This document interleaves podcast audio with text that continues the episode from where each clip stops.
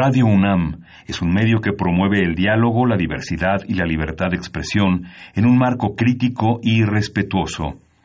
Los comentarios expresados a lo largo de su programación reflejan la opinión de quien los emite, mas no de la radiodifusora.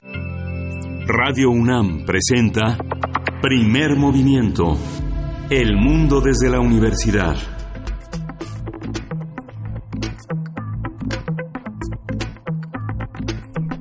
Hola, buenos días. Hoy es lunes 17 de junio y son las 7.05 de la mañana aquí en la Ciudad de México. Estamos en la cabina de Radio UNAM en primer movimiento. Berenice Camacho, buenos días. Hola, muy buenos días. Miguel Ángel Quemain, ¿cómo estás?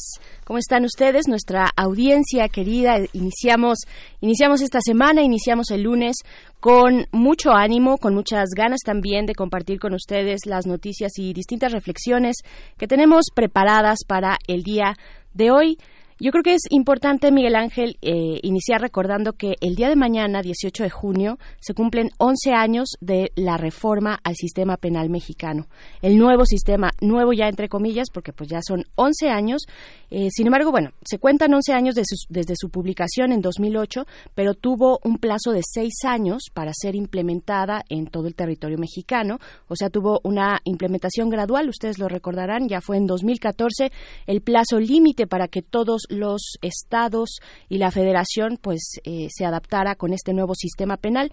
Y bueno entre los cambios son son muchos muchos los cambios por supuesto es un viraje de 180 grados eh, el que propone este nuevo sistema penal.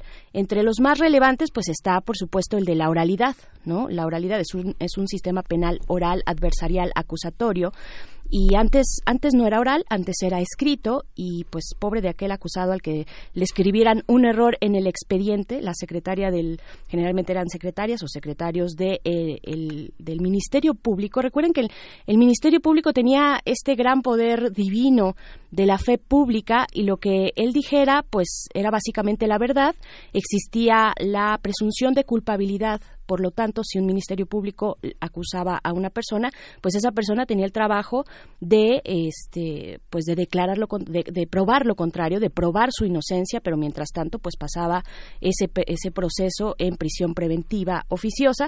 Y pues bueno, ese es uno de los grandes cambios, ¿no? La oralidad, eh, la presunción de inocencia, eh, pues muchos muchos especialistas concuerdan en que ha sido un avance favorable para la transparencia judicial en nuestro país. Antes todo era muy opaco porque todo se encontraba en archivos, escrito y bueno, era era complicado acceder al archivo, ¿no? Hoy en día todo se dirime en presencia de un juez en el antiguo sistema, pues el juez tenía, la verdad, una parte eh, pues muy disminuida frente al Ministerio Público.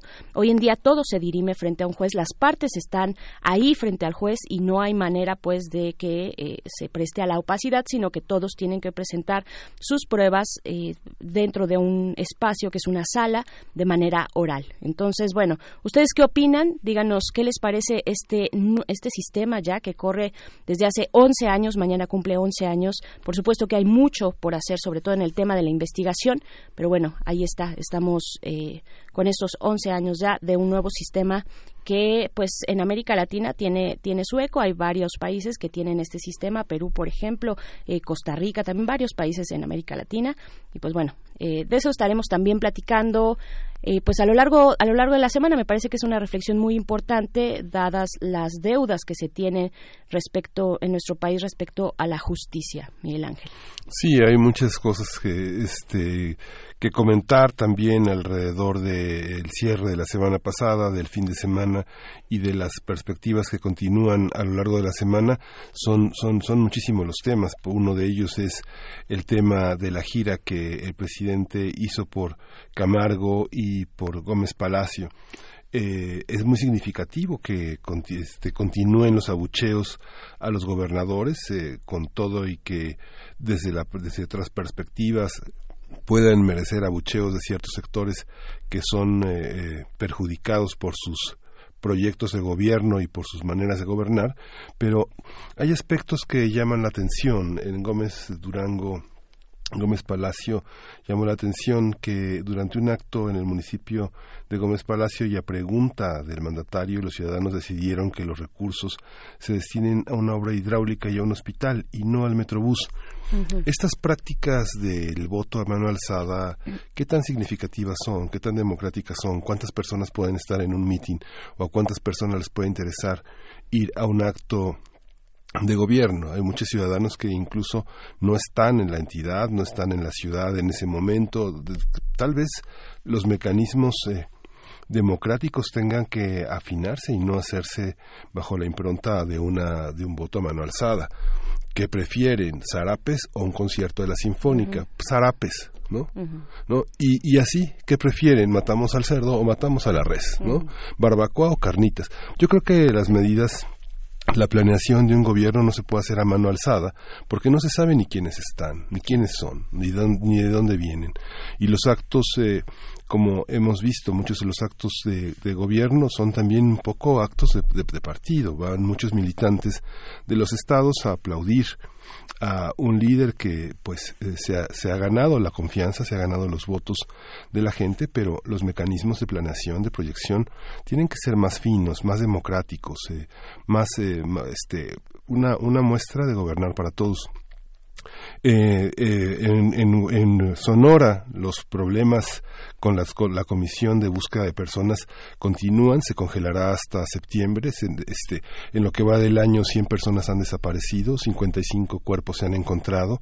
Las comisiones de búsqueda no tienen un apoyo gubernamental, no van con ellos a pesar de que la gobernadora Pavlovich había, había prometido el apoyo del gobierno de Sonora a la, a la, a la búsqueda de, de personas.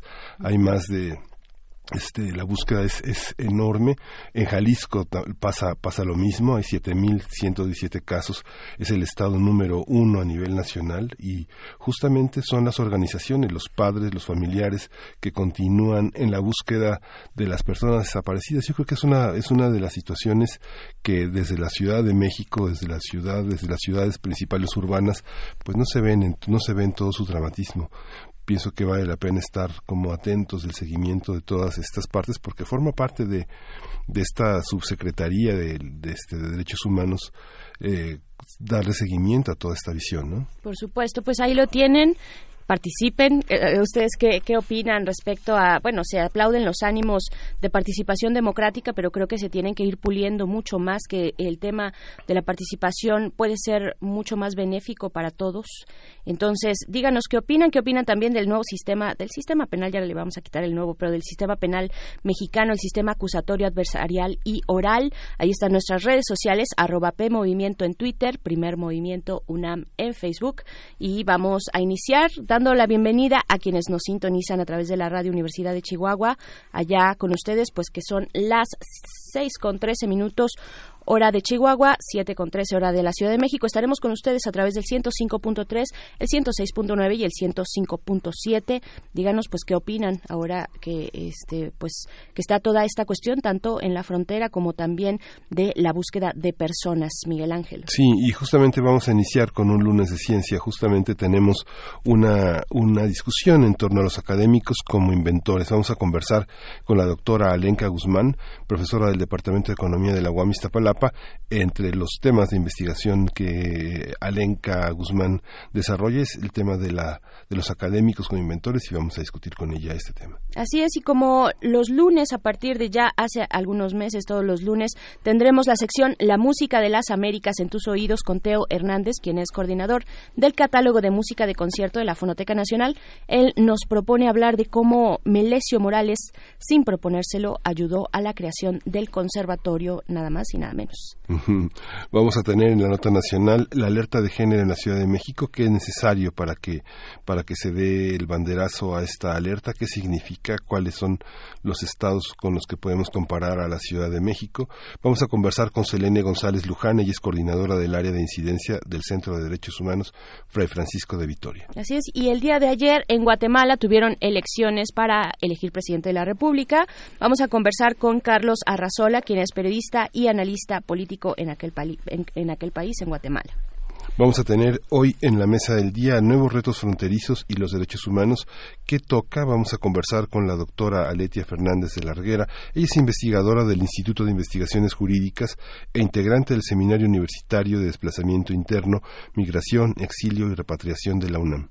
Vamos a conversar también con el doctor José María Ramos, que es investigador del Departamento de Administración Pública del Colegio de la Frontera Norte. Y para poder eh, pasar eh, todos estos tragos de pronto de la realidad nacional que se prestan un poco amargos, por lo menos complejos, pues la poesía siempre es necesaria y en esta ocasión te toca a ti, Miguel Me toca la poesía necesaria. Pues bueno, vámonos con esto, vamos con música, vamos a iniciar con algo de música. Es, a ver, te la De Susana Vaca, vamos a escuchar de Susana Vaca, Caras Lindas.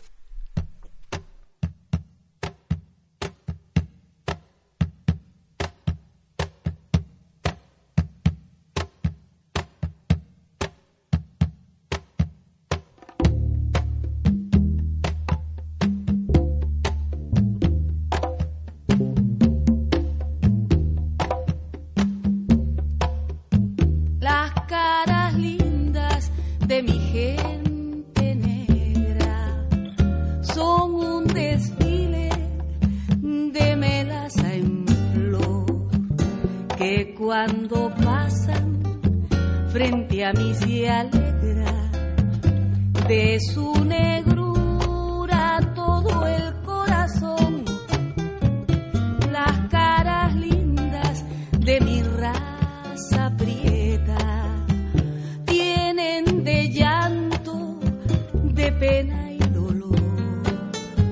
Son las verdades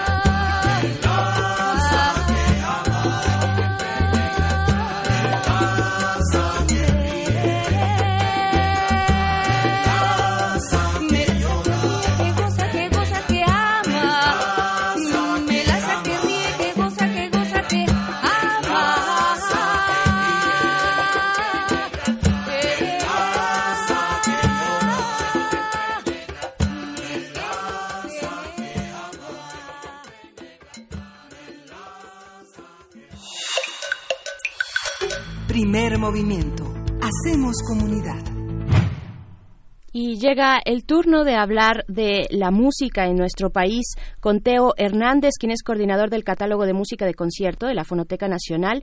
Él no está en la línea, pero nos comparte su participación acerca del perfil de este gran personaje Melesio Morales, referente de la música de la música eh, mexicana y gran compositor del siglo XIX, nacido en la Ciudad de México. Él nos deja su participación de esta manera, de una manera grabada, así es que vamos a escuchar la música de las Américas en tus oídos. La música de las Américas en tus oídos.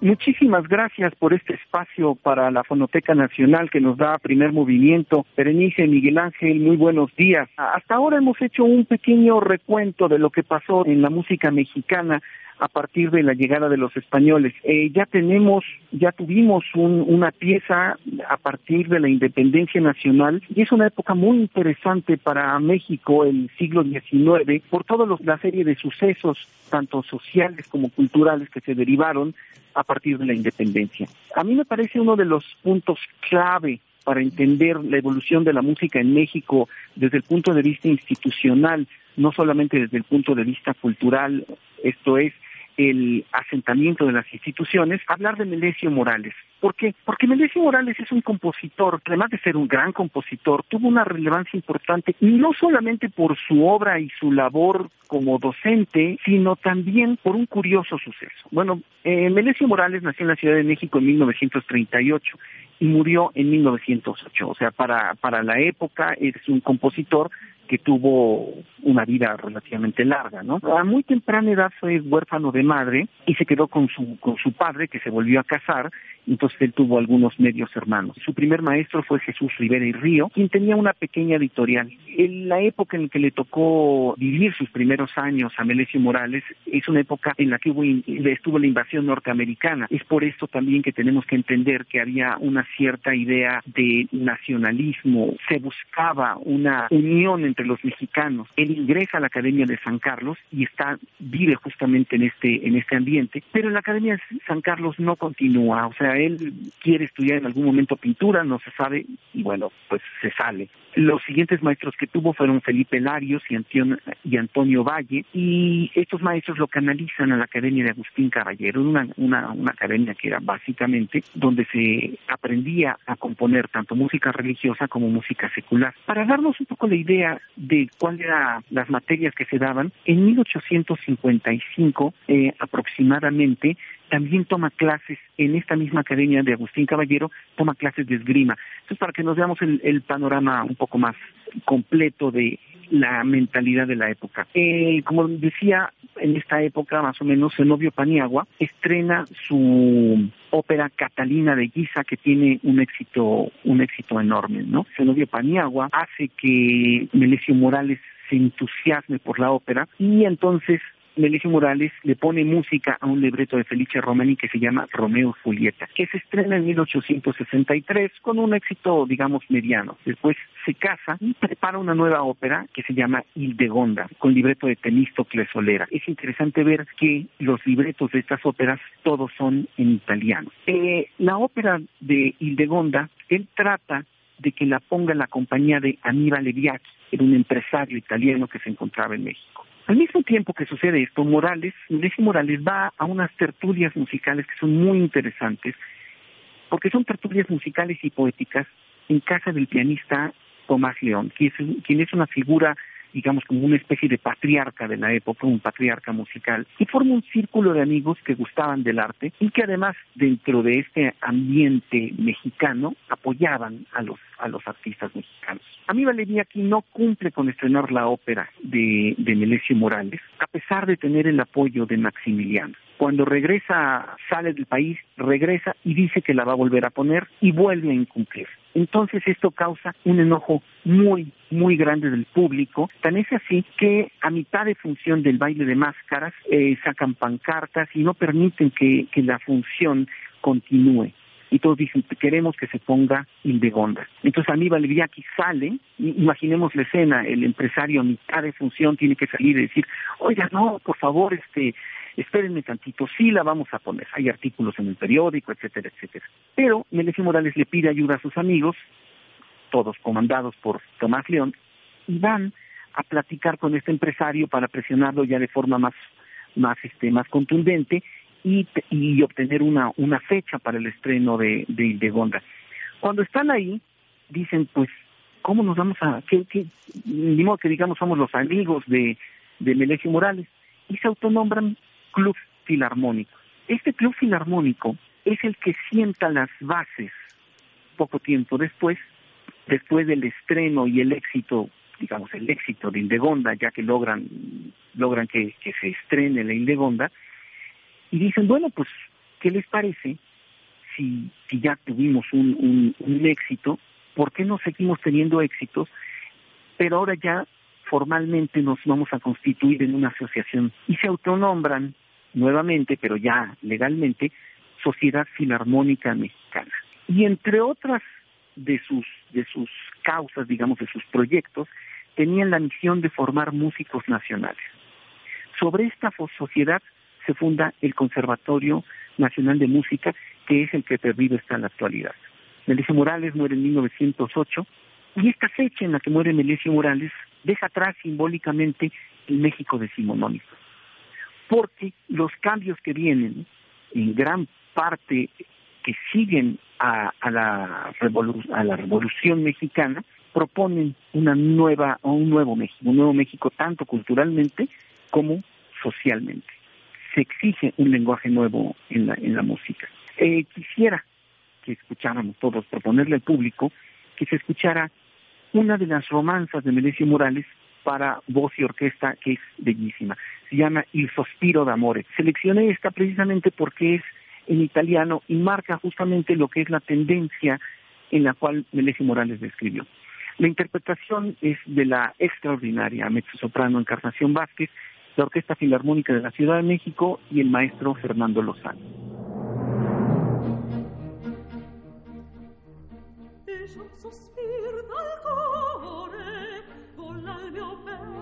You.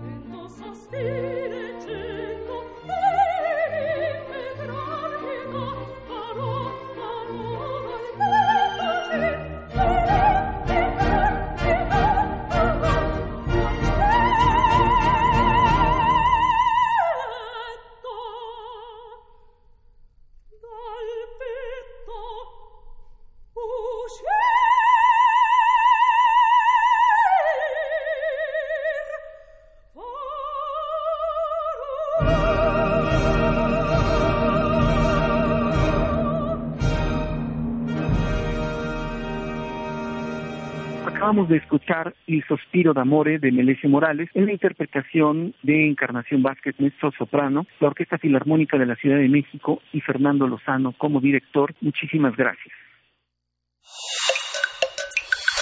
Primer movimiento. Hacemos comunidad. Lunes de Ciencia.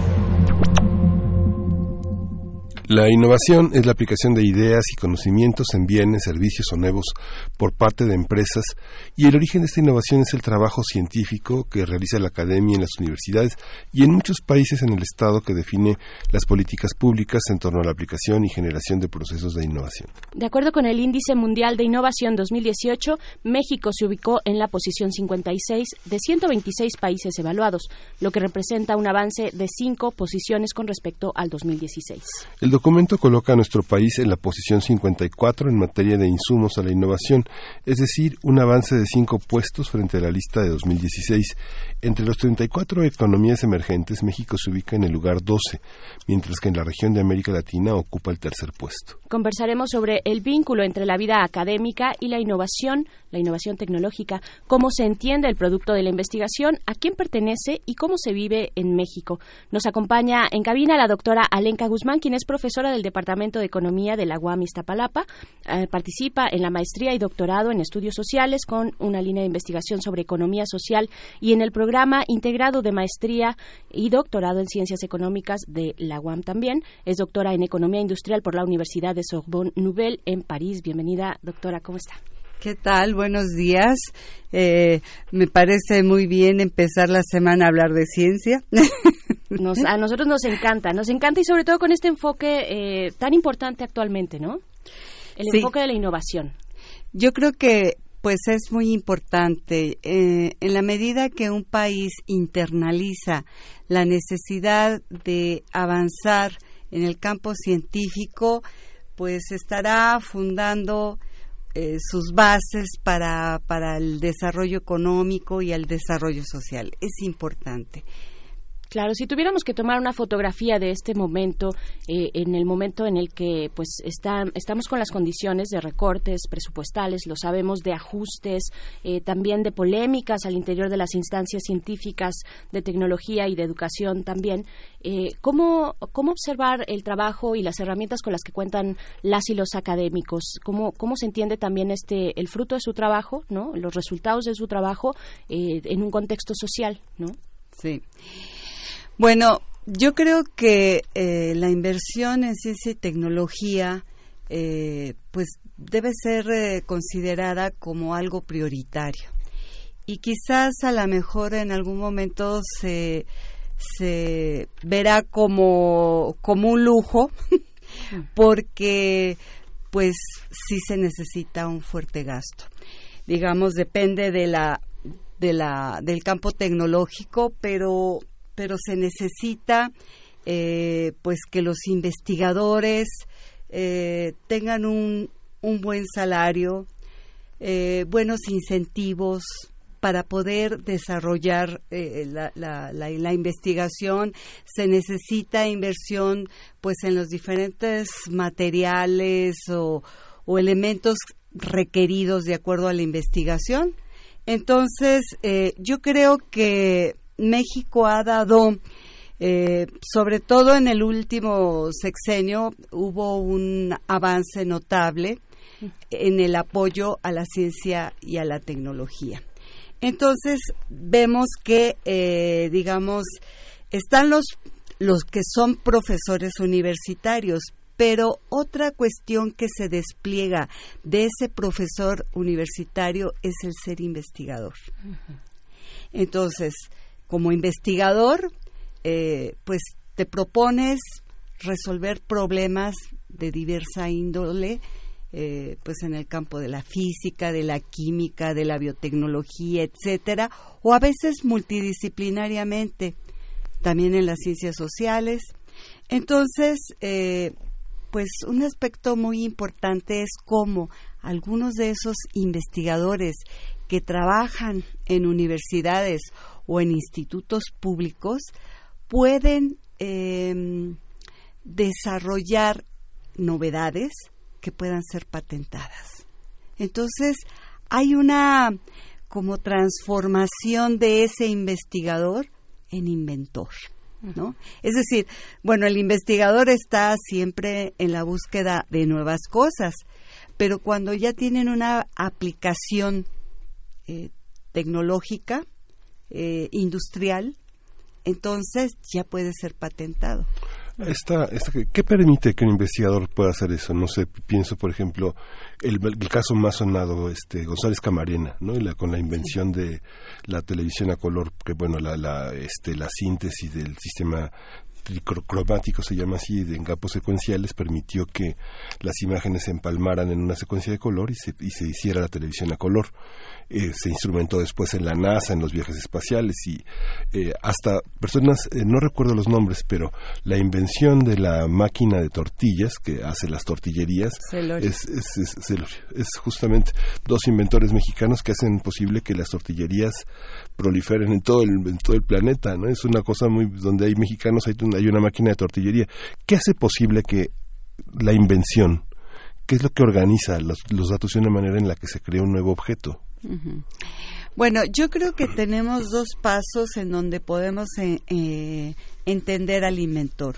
Uno es el inventor un poco, eh, digamos, individual, que tiene pues una inteligencia especial y que es observador y que desarrolla inventos. Entonces, esto lo podemos encontrar a lo, largo de la historia del mundo. Por ejemplo, pues en la revolución industrial había muchos de los que, eh, derivado de su experiencia del trabajo, empiezan a desarrollar ideas y a desarrollar novedades tecnológicas. Pero otro es el momento de los inventores que ya se encuentran en instituciones de educación superior, universitarias o institutos de investigación, donde se hacen equipos de investigación y en donde el resultado de una innovación es parte del trabajo de equipo. Entonces, desde luego que eh, uno puede ver que dentro de los inventores hay mentes especiales. Yo recuerdo haber estudiado el caso de la de la innovación en la industria siderúrgica, el caso de ILSA, eh, y eh, ellos tenían un problema en ILSA porque, eh, digamos, en la Segunda Guerra Mundial, ellos compraban el material del acero para hacer los materiales para la para los alimentos, para la cerveza, eh, en Estados Unidos, pero cuando la guerra, pues no, no había ese, eh, las empresas no eh, aprovisionaban de este material, entonces dijeron vamos a hacer nosotros el acero. Y, pero ellos querían en pequeña escala.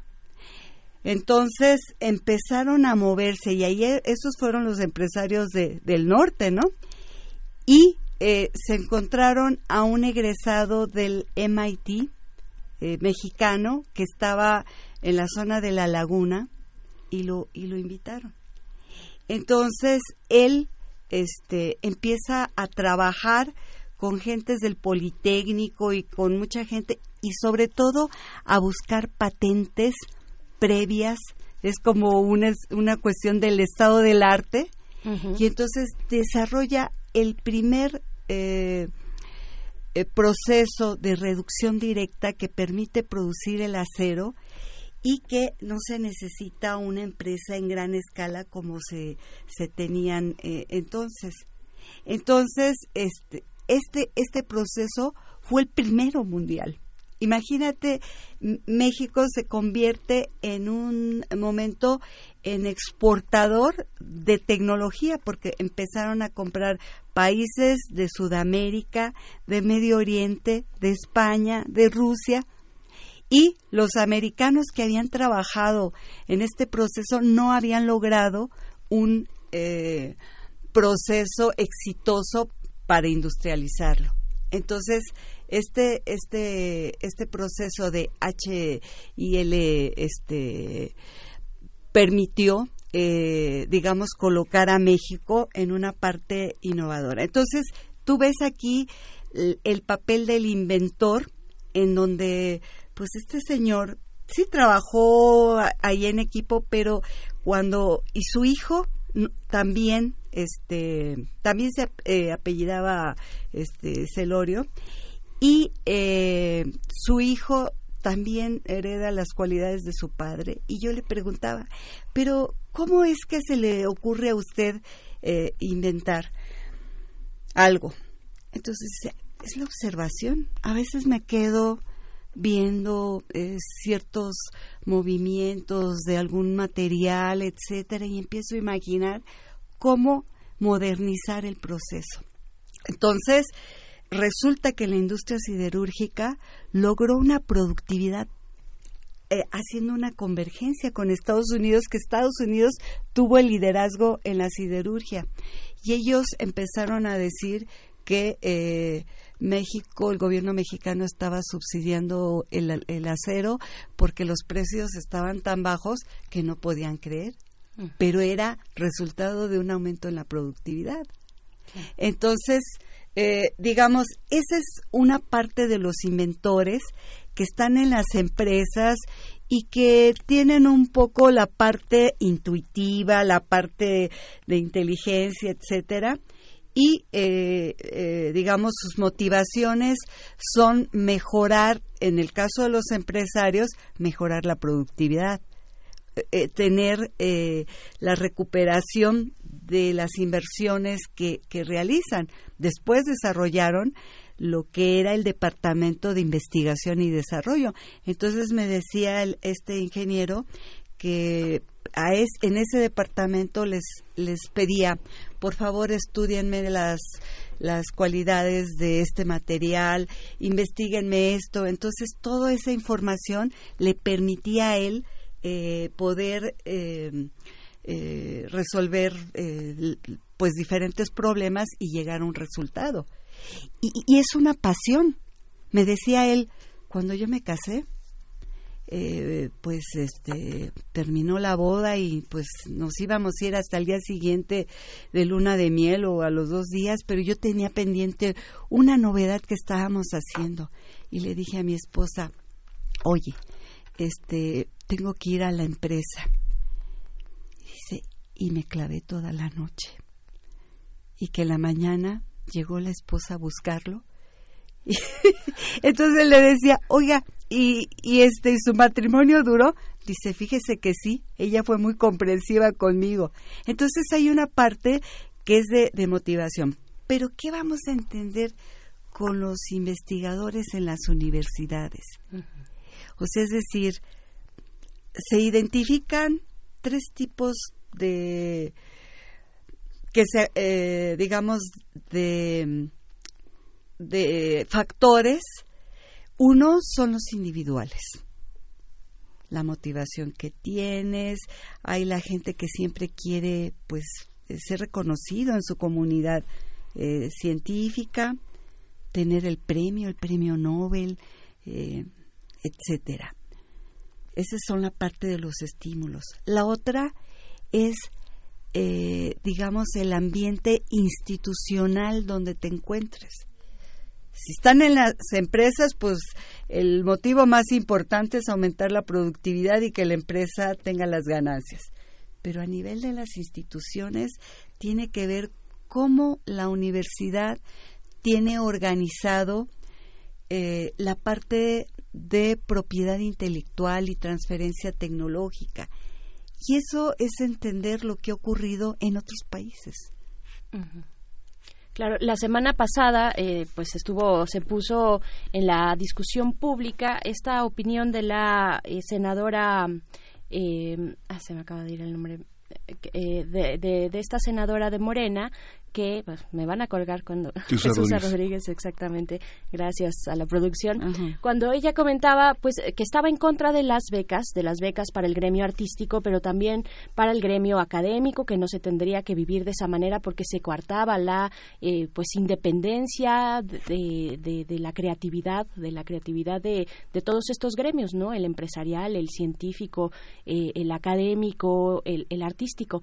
¿Qué, ¿Cuál es la, relevancia, eh, doctora, ahora que nos ponía estos estos niveles, no? Este nivel desde el desde el individual, el personal, donde existe este ánimo, este ímpetu por investigar, por crear, que creo, o al menos dice eh, la sabiduría popular que los mexicanos tenemos mucho de eso, de esa de esa de esa creatividad, ¿no?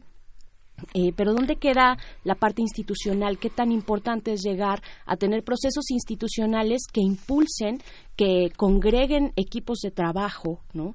Eh, que los puedan amalgamar y que esto sea un, un, un proyecto, el proyecto que se presente tenga viabilidad y podamos efectivamente ser un país no nada más con algunos chispazos eh, o, que sus investigaciones quedan en la sombra porque no hay manera de dar continuidad y de ponerlas, por ejemplo, en un mercado, eh, expuestos en un mercado para su comercio y, y, pues que efectivamente seamos un país innovador, ¿no?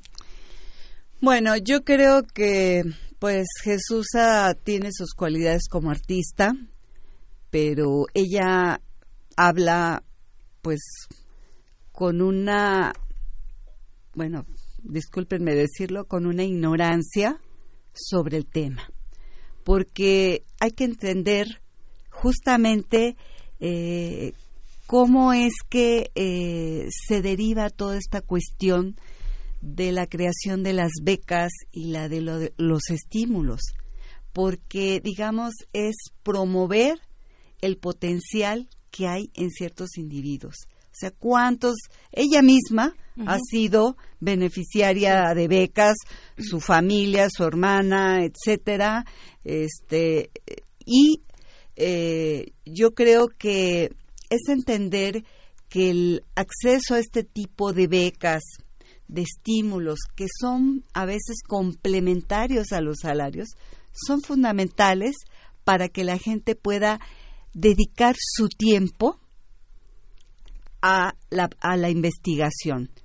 Por ejemplo, en la Universidad Autónoma Metropolitana, cuando surge este sistema, fue una manera de responder a el éxodo de los investigadores.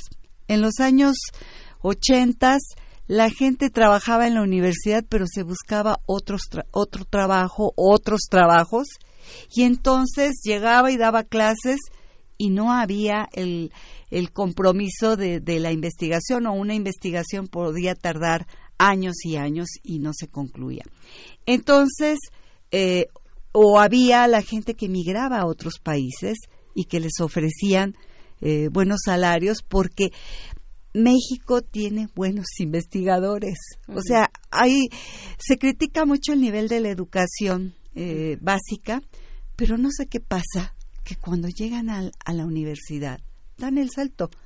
Sí, hacemos Dan el maravillas alcance. con, Ah, dan el alcance porque cómo podemos explicar que en los eh, eventos internacionales tengamos a chicos del Instituto Politécnico Nacional, de la UNAM, de la UAM, ganando premios eh, por su creatividad y reconocidos Japón, en, en Suecia, en Noruega, etcétera. Entonces, eso es muy importante. Entonces, eh, eh, en, la UAM, y este modelo de la UAM, porque yo creo que fuimos pioneros, se extendió a otras instituciones. Y ahí lo que, lo que te permite es evaluar la productividad de la gente, pero que es un incentivo. Siempre estás con la idea de estar desarrollando nuevas ideas, nuevas cosas. Y yo creo que todavía estamos limitados en la parte de que las instituciones tomen en serio esta parte de la innovación. O sea, que las universidades puedan patentar y transferir tecnología a la parte productiva. Eso es, eso es algo. ¿Y por qué es importante? O sea, a lo mejor se desarrollan eh, cuestiones novedosas, se patenta y llega una empresa y se le vende a la empresa. Pero a lo mejor la universidad puede conservar la patente y licenciar la tecnología a varias empresas. ¿Sí? Claro, que es parte de la democratización del conocimiento, ¿no? Sí, sí, sí, es, es la derrama del conocimiento este, y que permite que eh, pues se modernicen muchas cosas, que podamos estar este, al, a, al- a la punta de la tecnología. Por ejemplo, hace una semana fui al, al Instituto de Neurología y me hicieron un examen porque hace dos años me, me operaron de unos aneurismas que me encontraron casualmente y eh, pues me, me, me, hace- me hacían cada seis meses una angiografía cerebral y tenía que estar hospitalizada. Pues resulta que en el Instituto de Neurología se desarrolló una innovación por una técnica que está ahí. Y resulta que no está patentada. Y resulta que la técnica no recibió ninguna ninguna ningún premio ni ningún reconocimiento al trabajo que hizo. Pero un doctor le dijo, "Tienes que presentar tu trabajo en un congreso internacional." y parece que ese congreso estuvo en México y ella fue y los extranjeros se quedaron maravillados del avance de esta novedad tecnológica. Y lo que me dice ella, pues este, creo que los suizos ya se fueron en ese camino, aunque no no tienen totalmente la, el método que nosotros hicimos. Dice, y ya están los protocolos de eh, Instituto este eh, Nacional de, de- Neurología. de Neurología, pero digamos no sabemos protegerlo el conocimiento que nosotros desarrollamos en las instituciones, porque ese si se patenta cualquier hospital privado tiene que comprar la licencia y esos son recursos que se tienen. Entonces, ahorita con el recorte, no solamente las universidades, sino las instituciones de, investigación se han visto afectadas. Por ejemplo, me decía, sí, nos regresaron dinero al Instituto de Neurología de lo que nos habían quitado, pero ahorita todavía no tenemos posibilidad de ejercer y no tenemos, no contamos con los materiales. Claro. de Luis Ernesto Miramontes de la, de la de ingeniería química fue quien patentó la síntesis de la noretisterona que fue la en 1951 la base para hacer los anticonceptivos orales. Exactamente. Esta, estas visiones, por ejemplo, alguien que entra en esa en ese proceso que después se logra desarrollar un, un, un invento como el de la píldora anticonceptiva, ¿qué, qué parte del proceso, cómo se defiende esa, esa, ese ser pionero? ¿no? Como el caso de Julián Carrillo, con la teoría del sonido 13, él permitió que el microtonalismo fuera una parte fundamental de la música contemporánea y se pudieran hacer otro tipo de exploraciones. ¿Qué papel juega? ¿Qué gana, digamos? ¿Cómo, cómo proteger esa parte de los procesos que son solamente pioneros? que- Bueno, se tiene que patentar, porque la pa- el patentamiento significa la protección, pues, la eh, protección intelectual, protección para que, eh, digamos, en principio, él, él o la empresa que lo adquiera va a tener el monopolio durante un tiempo, porque permite recuperar la inversión que se hizo en la investigación y desarrollo. Ahora, como nosotros somos una economía abierta, nosotros tenemos que proteger nuestro conocimiento, eh, porque, eh, digamos, eh, las empresas extranjeras están viendo qué cosas pueden, pues, qué ideas, qué novedades se pueden, pues, prácticamente robar. Entonces, si nosotros estamos viendo que la dependencia tecnológica que se mide entre el número de patentes extranjeras, entre el número de patentes nacionales, ahí podemos ver que nosotros tenemos una dependencia enorme. El 96% de las patentes son extranjeras y solamente el 4 o 2% son patentes nacionales. Eso implica que nosotros tenemos que pagar eh, dinero por este por licenciar toda la tecnología que se utiliza en México. Entonces, cuando se devalúa el, el dólar, todo, todos los precios incrementan porque tenemos que estar pagando esos, esas licencias. Claro, doctora Alenka Guzmán, nos quedan dos minutitos nada más de esta conversación para un cierre. Eh, ¿qué, con, qué, ¿Con qué terminar esta, pues esta reflexión sobre los, eh, los inventos, sobre el trabajo académico, el trabajo universitario? ¿Dónde tenemos que poner atención? Sí. Bueno, yo creo que algo que, que es muy, muy importante es, de acuerdo a un estudio eh, que hicimos de eh, para identificar los factores que afectan la propensión de los académicos, de los investigadores, para ser inventores, es uno, eh, están asociados con la edad del investigador y encontramos que la edad, la mejor edad, más o menos son este, de 28 a 40 años, lo cual implica que las políticas tienen que ser para incorporar a los jóvenes, ¿verdad? Para que para que se pueda aprovechar ese potencial. Y eso significa pues que se tiene que ver una manera en que los los eh, profesores ya de edad eh, avanzada puedan jubilarse, pero además que sigan participando con nosotros, con la comunidad universitaria. La otra es el nivel de SNI que tienen. Eso significa que ahí el, el incentivo es muy importante. Sí.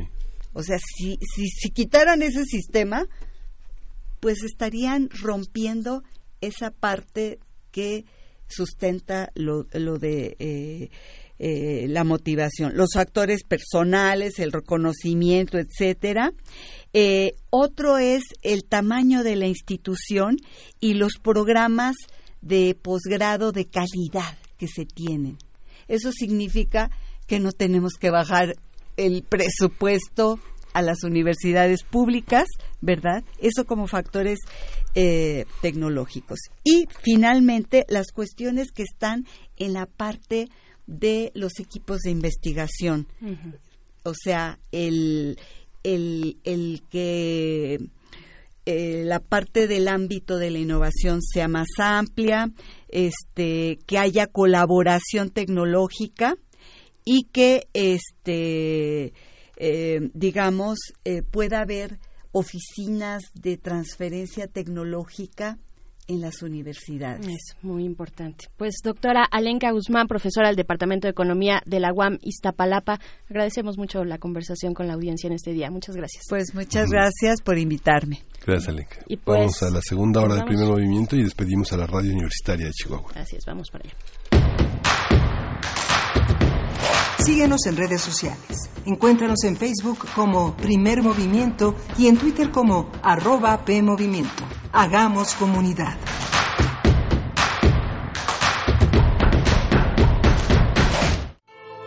El telón acústico vuelve a levantarse en el tablado del cuadrante radiofónico para que las voces histriónicas repitan las mejores historias de un escenario invisible. Radio UNAM te invita a reescuchar los mejores radioteatros de su fonoteca en el programa Aventuras Soníricas, dirigidas por Eduardo Ruiz Aviñón, con textos de Elena Garro, Carlos Olmos, Vicente Quirarte, Roberto Coria, Frederick Durrenmatt, Edgar Allan Poe, Mary Shelley, William Polidori, H.P. Lovecraft, Bram Stoker, Samuel Beckett, Jack London, Herman Melville, entre otros. Todos los sábados a las 20 horas por el 96.1 de FM, Radio UNAM. Experiencia sonora. El PRD propuso aumentar el salario mínimo en todo el país. Morena votó no. Seguiremos luchando para que el salario mínimo aumente a 176 pesos por 8 horas de trabajo. No es suficiente, pero es un buen inicio. Que suba tu salario sí es posible. No hay pretextos. Exige a los diputados de Morena que apoyen esta propuesta del PRD y el salario suba en todo el país. PRD. No esperes a que llegue la tormenta. Prepárate. Ubique el refugio temporal más cercano y si hay alerta, trasládate allí. Prepara tu mochila de emergencia con documentos importantes, alimento, radio, pilas y linterna. Llévala contigo. Recuerda, por la fuerza del viento, un ciclón puede ser depresión tropical, tormenta tropical o huracán. Sigue las recomendaciones y mantente a salvo. Comisión Nacional del Agua. Gobierno de México. Somos hilos entrecruzados armando una bandera. Somos un mismo emblema. Unidad que se hermana con la música. Sé parte del ciclo Colores y Folclores. Conciertos para amar la tierra en que nacimos. Todos los jueves de junio a las 20 horas en la sala Julián Carrillo. Entrada libre. Disfruta los sones y guapangos de Nostalgia Huasteca. El sentimiento del acordeón y el violín del ensamble Irán Gallardo. Boleros y son cubano a cargo de las muñequitas de Sololoy y la nostalgia del folk de Tres Tristes Tangos. Súmate a esta fiesta por la tradición. Radio UNAM, experiencia sonora. Ai Weiwei. Restablecer memorias. Restablecer memorias. A pesar de la distancia geográfica, el artista de origen chino explora los traumas de las experiencias de China y México en un relato que apela a la obligación de construir la memoria social. Museo Universitario Arte Contemporáneo. MUAC, en Ciudad Universitaria, del 13 de abril al 6 de octubre.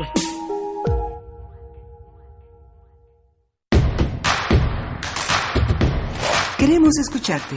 Llámanos al 55 36 43 39 y al 55 36 89 89. Primer movimiento. Hacemos comunidad. Son las ocho con tres de la mañana de este lunes 17 de junio. Continuamos para iniciar la segunda hora de primer movimiento. Estamos en cabina. Miguel Ángel Quemain. Buenos días, Miguel Ángel. Hola, Berenice Camacho. Buenos días. ¿Cómo están todos ustedes en esta segunda hora que iniciamos justo ahora, después de las ocho de la mañana? Despuésito de las 8 de la mañana, pues con eh, esta, después de haber tenido pues distintas conversaciones, esta eh, que nos pone a la mesa la doctora Lenka Guzmán sobre los académicos como inventores, por supuesto, el tiempo en la radio se va como agua, pero es un, uno de los ángulos que no tocamos y que también es muy interesante sobre la eh, forma de democratizar el conocimiento y las patentes son las de código abierto que se encuentran en Internet. En Internet hay un mar inacabable de, eh, pues de inventos, de inventos que están ahí abiertos para cualquiera que se quiera asomar. Algunos en distintas categorías, algunos se pide solamente dar la referencia de, del autor, otros se pueden usar y de hecho se pueden modificar y se comparten en el mismo espacio las modificaciones que salen de un primer invento. Entonces, interesante también ver de esta manera a Internet como un espacio abierto, un espacio de características democráticas eh, donde se comparte de esta manera el conocimiento. ¿no? Sí, hablamos fuera del aire de esta este archivo que está en la Galería 5 del Archivo General de la Nación, que se llama Marcas y Patentes, de 1840 a 1980, que se pueden encontrar pues todas las ideas que extranjeros y mexicanos han tenido de, de, de distintas cosas. Eh, les comentaba a Alenka Guzmán y a Berenice que justamente una de las cosas que llama la atención pues la, es la preinvención de una plancha con distintas temperaturas para distintas telas, el colchón eh, con resortes independientes. Ahí vale la pena echarse un clavado porque además está digitalizado y es todo un placer ver toda esta exposición de materiales que están al alcance de todos y que de los que formamos parte todos. ¿no? Así es, y pues bueno, de esta manera le damos la bienvenida a quienes nos sintonizan a través de la radio Nicolaita. Buenos días, saludos, ¿cómo amanecen allá en Morelia? Abrazos a la universidad, a todos los que integran la Universidad Michoacana de San Nicolás de Hidalgo y que nos sintonizan. Estaremos con ustedes de 8 a 9 de la mañana a través del 104.3 allá en Morelia. Saludos, abrazos. Y bueno, para esta hora, Miguel Ángel, tenemos sí. un, un, buen menú todavía. Vamos a escuchar música. Bueno, les vamos a decir que vamos a escuchar en, en un momento el tema de la alerta de género en la Ciudad de México, cómo, cómo se construye una declaratoria de alerta de género y justamente también hablaremos de las elecciones en Guatemala, se van a la segunda vuelta, este domingo tuvieron elecciones, dos competidores están a la, a la, a la par y justamente eh, en agosto se irán a esta segunda vuelta de elecciones en Guatemala, pero bueno, mientras tanto, antes de entrar a la primera nota nacional, vámonos con música, vamos a escuchar de Bonobo Baika, este Walk in the Sky.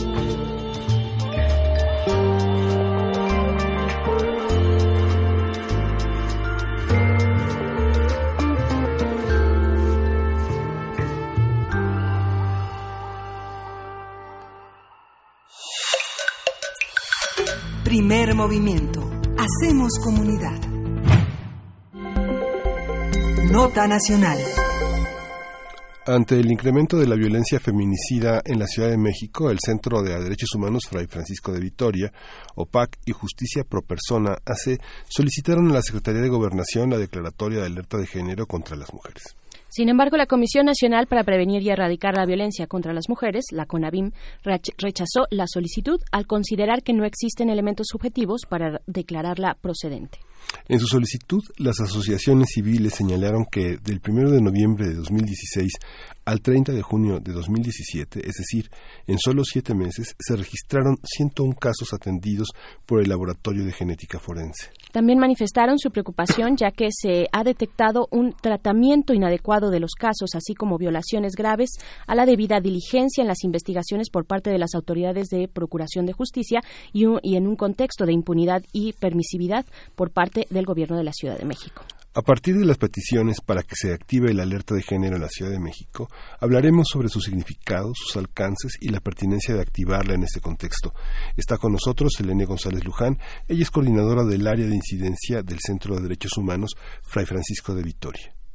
Bienvenida. Hola, buenos días. ¿Cómo estás, Elena González? Hola, ¿qué tal? Muy buenos días. Gracias, gracias por conversar acerca pues de este eh, esta propuesta y también esta negativa de la CONAVIM sobre eh, pues poner en marcha la alerta de género para la Ciudad de México. Eh, ¿qué, ¿Qué significa? ¿Qué se activa con la alerta de género? Eh, sí, mira. Digamos como mecanismo, perdón. Sí, eh, bueno, la alerta por violencia de género contra las mujeres es un mecanismo que se encuentra en la ley de acceso a una libre a una vida libre de violencia. Y es un mecanismo de Estado, quiere decir que involucra a los tres poderes y se solicita cuando existe un contexto de violencia feminicida. Y en este caso nuestra solicitud fue también por un tema de acceso a la justicia para las mujeres en la en la entidad que se solicita. Acceso a la justicia. Entonces, hace hace poco, hace bueno algunos meses, el, el año pasado, tengo entendido, la Comisión Nacion- la Comisión de Derechos Humanos de la Ciudad de México emitió una una recomendación muy importante para el caso de Lesbi Berlin. Ajá. Se pidió, de hecho, una, una disculpa, disculpa pública por parte de la Fiscalía, de la Procuraduría de la Ciudad de México, y, y bueno, se hizo todo esto en una ceremonia eh, solemne también, donde la mamá de Lesbi recibió pues esta disculpa pública. Se emitieron dentro de las recomendaciones pues varios puntos importantes que me parece enriquecen mucho eh, lo que está ocurriendo en términos de tratamiento de justicia, eh, eh, tratamiento penal para los feminicidios. Eh, ¿qué, qué, qué pueden decir? ¿Qué es lo que nos falta? Eh, tal cual como está la situación actualmente, tal cual atiende estos casos la Procuraduría, las instituciones en la Ciudad de México, ¿qué es lo que nos está faltando? ¿Qué sí se está haciendo? Pero ¿dónde entonces es pertinente para ustedes como equipo de sociedad civil emitir esta alerta de género en la Ciudad de México? Sí, mira, justo la recomendación de Leslie, que es la 01-2018, 2018. ujú. Ajá, da cuenta pues de muchas de las fallas. Fue una recomendación dirigida a la Procuraduría, pero también al Tribunal Superior de Justicia, sobre todo enfocado al área de INCIFO, por el tratamiento del cuerpo de Leslie.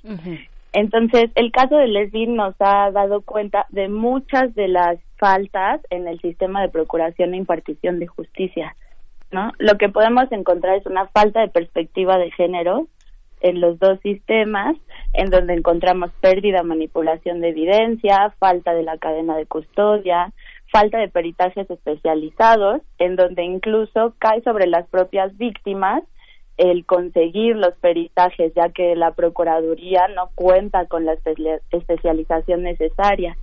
Eh, sobre todo también hemos puntualizado mucho las organizaciones la falta de sanciones administrativas y penales en contra de los servidores y las servidoras públicas que han incurrido en faltas graves. ¿Qué es La lo que fal- sí, sí, sí, adelante, adelante. Perdón, la falta de análisis de contexto, esto, por ejemplo, hemos visto un aumento en los casos de desaparición y es necesario tener análisis de contexto que siempre decimos, ¿no? Cuando es desaparición de hombres siempre debería de verse con el enfoque de desaparición forzada y cuando hay desaparición de niñas y mujeres debería de verse con el enfoque de trata.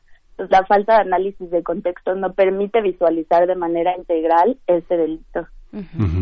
Hay una, digamos, hay, hay una prescripción para que sean tratados, eh, digamos, con una etiqueta previa al análisis del caso o por ser mujeres y niñas o por ser hombres, tendría que diferenciarse la, na- la naturaleza de la investigación o, o cómo, cómo se cómo se prevé entre un feminicidio y un homicidio doloso, como sucedió en el caso de Lesbi, que Sí. su, a- su asesino iba a ser condenado, iba a ser enjuiciado por homicidio doloso y no por feminicidio. Sí, mira, es una falta de perspectiva de género para mirar los feminicidios, ¿no? De hecho, las cifras, a pesar de que son altas en, el delito de feminicidio, pues las organizaciones decimos que incluso puede existir un subregistro porque hay una resistencia de las autoridades de nombrar el delito de feminicidio, a pesar de que hay mecanismos y normatividad como el protocolo para investigación de feminicidio. Entonces, eh, pues pasa como en el caso de Leslie, ¿no? Que fue el esfuerzo de la familia y el apoyo de las organizaciones, de las colectivas y de grupos de mujeres que hicieron que se tuviera que reclasificar el delito cuando eh, primeramente había sido como suicidio y después como homicidio. Entonces, hasta después de un amparo en el tribunal fue que fue clasificado así, ya fue como feminicidio agravado. ¿Cómo se han movido, para tener una perspectiva de lo que ocurre en la Ciudad de México, cómo se han movido las cifras, las cifras de los casos de feminicidio? Bueno, ya nos comentabas que que pueden estar subrepresentados porque las autoridades, y también sería bueno que nos contaras desde tu perspectiva por qué las autoridades se niegan a, eh, a buscar, bueno, a, emprender investigaciones bajo este tipo penal de, feminicidio, pero ¿cómo se han movido las cifras? ¿En qué, en qué momento estamos eh, respecto a esta violencia letal de género? Sí, mira, justo en el informe del del grupo de trabajo conformado para atender la solicitud da cuenta de una serie de cifras que, digamos, de cierta manera, aunque hay pequeñas variaciones, pues respaldan lo que Justicia Pro Persona y el Centro de Derechos Humanos Fray Francisco de Vitoria denunciamos en la solicitud, ¿no? Entonces, algunas de ellas, por ejemplo, son son cifras oficiales, ¿no? Aclarando esto que les comentaba el subregistro, y dicen que de enero de 2012 a septiembre de 2017 existieron 292 casos de feminicidio y 421 casos de homicidios dolosos contra mujeres, ¿no? Ahí habría que ver de estos 421 casos hacer un análisis de las carpetas para ver si justamente no fueron clasificados de manera errónea. Lo que habíamos visto que de 2012 a 2018 justamente en la argumentación para la presentación de la alerta de género señalaban que cerca de 335 feminicidios y 545 homicidios dolosos se habían perpetrado contra mujeres en la Ciudad de México. Estas cifras y esta revisión eh, incluye eh, eh, todo el contexto de los ministerios públicos que levantan las averiguaciones previas, la falta de asesoría de muchas personas muy vulnerables, poco informadas para precisar en la declaración este, los aspectos contextuales que implican que sea reconocido de esa manera? ¿O cómo, cómo, cuál es la situación ahora que hablas de revisar todas esas carpetas? Eh, lo que sigue adelante en esta construcción de la alerta de género, ¿cómo enfocarlo? ¿Cómo, cómo poder tener una, una perspectiva más concreta? Este. Sí, mira, nosotros hemos visto, ¿no? El camino para el acceso a la justicia, o sea, sobre todo son las madres, ¿no? Las que están ahí al pie del cañón, aunque claro, hay apoyo de otras familias dependiendo del contexto de cada caso. Eh, pues es muy tortuoso, porque ellas ya tienen que cargar con un dolor, con una pérdida, generalmente hablando de feminicidio de una hija, o con una agresión, ¿no? En otros tipos de delitos, y es muy tortuoso el camino al acceso a la justicia, ¿no? Las las familias o los casos que acompañamos las organizaciones, digamos, o, o la sociedad o colectivas o grupos de mujeres, pues tienen una cierta de apoyo, ¿no? E incluso nosotros hemos visto el desgaste que implica también para las organizaciones. Sin embargo, pues desgraciadamente no podemos acompañar a todos los casos. Entonces, justamente la alerta presentaba eso, ¿no? Nosotros dijimos, pues la alerta es un mecanismo que va a permitir no beneficiar solamente a algunos eh, grupos de mujeres o algunos casos, sino que va a impactar de manera estructural para que todas las mujeres víctimas de violencia puedan tener un acceso a la justicia. Claro, no solamente aquellas en las que se expresa a través de un hashtag la justicia o la exigencia de justicia, ¿no? Que, pues son las, las menos, las que llegan a tener este impacto mediático que por supuesto se agradece, pero que no significa o no representa la generalidad. Eh, Selene González del Centro de Derechos Humanos Fray Francisco de Vitoria, eh, ¿qué, mm, digamos, cuáles son, no podemos abstraer la situación de la Ciudad de México con lo que ocurre en su entorno, ¿no? En toda una megalópolis tan compleja como en la que vivimos. Eh, ¿qué, qué, decir al respecto? ¿Cómo se reflejaría una alerta de género a nivel región, región centro? Porque, bueno, sabemos que en Puebla se, se levantó alerta de género en 50 municipios, ¿no? Eh, que, lo cual es, eh, es muy bueno, pero finalmente también representa eh, pues una situación escandalosa para las mujeres. ¿Qué significa estar en esta en este área con, conurbada, en este centro tan dinámico del, del país? Sí, mira, justamente en el informe del grupo de trabajo, dentro de las 20 solicitudes que, que dictó el grupo de trabajo para que el gobierno siguiera, era una coordinación interinstitucional entre el Estado de México y la Ciudad de México. ¿Esto por qué?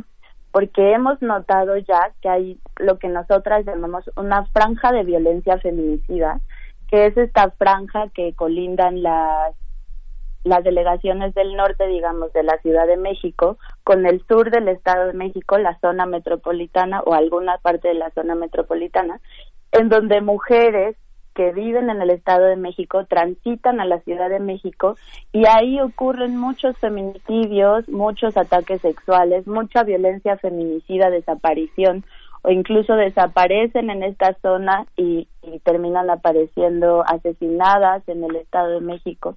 Entonces, estas son algunas de las cuestiones que visualiza la alerta. Esta, por ejemplo, ve- veíamos hace algunas, algunos meses por qué no se decre- decretaba la alerta de género en Puebla. Y es que había toda una presión, tanto de partidos, no sé, del PAN y de los empresarios, por decir que iba a bajar el turismo, ¿no? No se Sí. decretaba porque este, este, se, se preveía que pues ya no iban a ir mujeres a Puebla porque tenían un peligro de ser atacadas y había toda una construcción alrededor de eso.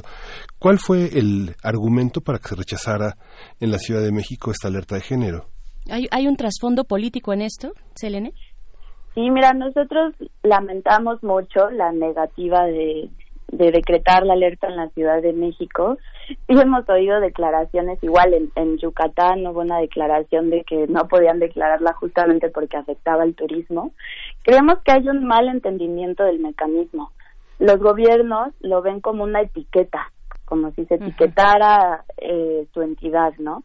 Cuando es una acción también de reconocimiento de la gravedad que está sucediendo y digamos como mostrar que vas a asumir lo que está pasando, tanto que vas a activar un mecanismo que se encuentra en la ley, es decir, que es vinculante, que te va a poner las condiciones para que disminuyas las cifras y tengas acceso a la justicia, entre otras cosas. Claro, dentro de este mecanismo, dentro de la alerta de género, eh, la alerta de género eh, y de violencia feminicida, ¿hay acciones afirmativas también? ¿Y, y en qué en qué sentido en- o en qué nivel andamos en ese sentido en la Ciudad de México? ¿Se ha hecho difusión suficiente y adecuada de la cuestión de la violencia de género en la ciudad? Sí, mira, es muy interesante esta negativa porque si bien dice que no se encontraron elementos objetivos para decretar la alerta, sí dice que son necesarias emitir algunas acciones, ¿no? Es decir, hay una incongruencia ahí.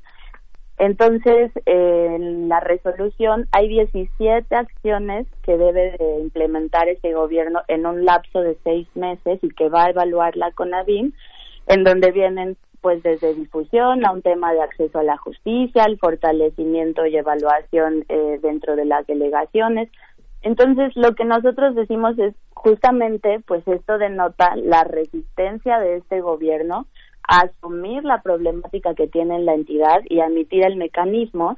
Sin embargo, si hay una serie de acciones a lo que llamamos coloquialmente es como una alerta sin decreto. Sin embargo, pues la preocupación de nosotras, las organizaciones de las víctimas y de otros grupos de mujeres, es que si bien teniendo un mecanismo vinculante que se encuentra en la ley, no lo aplican como deberían, a pesar incluso de las presiones de las propias víctimas, de las organizaciones, pues con estas medidas más bien políticas, pues no tenemos ningún mecanismo de exigibilidad o justiciabilidad para ver que se esté cumpliendo, ¿no? Y es la misma CONAVIM eh, la que va a evaluar el cumplimiento de estas medidas cuando bien en la alerta hay un grupo de trabajo que está conformado por personas expertas de la academia, pues que da otra visión, ¿no? Y que no son parte de una institución, entonces sus decisiones no tendrían que estar politizadas. La CONAVIM se ha acercado, la Comisión Nacional para Prevenir y Erradicar la Violencia contra las Mujeres, se ha acercado a estos grupos de la sociedad civil, se ha acercado a estas iniciativas y estudios académicos, por ejemplo. ¿Tienen, tienen una cercanía, tienen un, un diálogo, trabajan en, siner- en sinergia? Eh, nosotras no hemos tenido contacto, digamos, con la nueva titular de la CONAVIM, el Centro de Derechos Humanos Fray Francisco de Victoria. Eh, pues digamos con esta decisión nosotros estaremos buscando responder a la a la decisión de no de no decretarla. Y pues sí hemos seguido evaluando tener mecanismos eh, jurisdiccionales de desacuerdo ante esta negativa. Ok, pues y con este nuevo, con esta nueva administración a cargo de Claudia Sheinbaum, ustedes han visto eh, fuera de esta de esta negativa de la CONABIM este rechazo a la solicitud por levantar la alerta de género en la Ciudad de México. A la par de esto, ustedes han visto eh, pues que la el, nuevo gobierno tiene voluntad política de alguna manera para eh, atraer eh, el análisis a conciencia y también las políticas públicas necesarias de lo que implica un fenómeno tan complejo como el de la violencia de género y la violencia feminicida. Hay esfuerzos ahí, eh, por ejemplo, no sé, pienso en cruce de datos, en cruce de información. Eh, ¿Hay algo que, que vean ustedes positivo? Sí, mira, nosotros hemos visto buena voluntad de esta administración, no incluso hay una posición de diálogo pues han hecho algunas acciones, ¿no? Como fue todo esto que se levantó en la coyuntura del metro, que más bien no es llamarlo coyuntura, sino fue como el clímax, ¿no? De algo que ya estaba sucediendo o la visibilización de algo que ya estaba sucediendo. Sin embargo, seguimos en lo mismo, ¿no? Este, en primera, pues de buena voluntad no van a bajar las muertes y en segunda tienen que ser eh, acciones integrales, no pueden ser aisladas. No puede ser que un día reacciones ante la situación que te está poniendo el contexto y hagas una, una medida, pero esas medidas tienen que ir encaminadas también a un proceso de evaluación de la propia implementación y todo esto es lo que te permite la alerta. Claro. Pues bien, ¿y qué, sigue para este grupo de organizaciones Selene, tanto eh, Justicia Pro Persona C y también el Centro de Derechos Humanos Fray Francisco de Vitoria? ¿Qué sigue para ustedes eh, con, con relación a la negativa de CONAVIM? Sí, pues como te comentaba, mira, nosotros tenemos términos, ¿no? Que nos marca eh, la ley para ejercer nuestro derecho al amparo. Entonces aún lo estamos reflexionando como organizaciones peticionarias. Sin embargo, hay otros grupos que también han dado seguimiento al proceso de la alerta, pues que también están teniendo sus propias valoraciones. Entonces, digamos, esa es como la vía legal. Eh, sin embargo, pues nosotras vamos a seguir eh, trabajando con las víctimas que se expresaron en, en la solicitud de alerta y pues con los otros acompañamientos y buscando que que lo que nos dan cuenta de estos acompañamientos impacte de manera estructural en las políticas públicas de la Ciudad de México. Por último, por último, ustedes tienen creen en las cifras que da el gobierno de la ciudad, creen en las cifras que están en el Ministerio Público, creen en ellas o son o son cifras que están por discutirse. Yo creo que más allá del tema de las cifras, eh, como les comentaba, o sea, habría que haber una revisión de las carpetas, ¿no? Por ejemplo, en casos de homicidios dolosos, para ver si están eh, clasificadas como son o si deberían de clasificarse como feminicidio, ¿no? Aquí hay un precedente muy importante que es la sentencia del caso Mariana eh, Lima, que dice que toda muerte violenta, toda muerte violenta debe de investigarse con perspectiva de género, es decir, primero lo investigas como feminicidio y ya si las líneas de investigación te van diciendo que no va por ahí, pues entonces ya lo clasificas como homicidio, ¿no? Sí, lo reclasificas, lo cual es permitido en el, en el proceso eh, judicial, ¿no? Sí, claro, ¿no? E incluso, eh, pues hay casos donde ha sido mediante amparo, ¿no? Como el de Leslie para la reclasificación.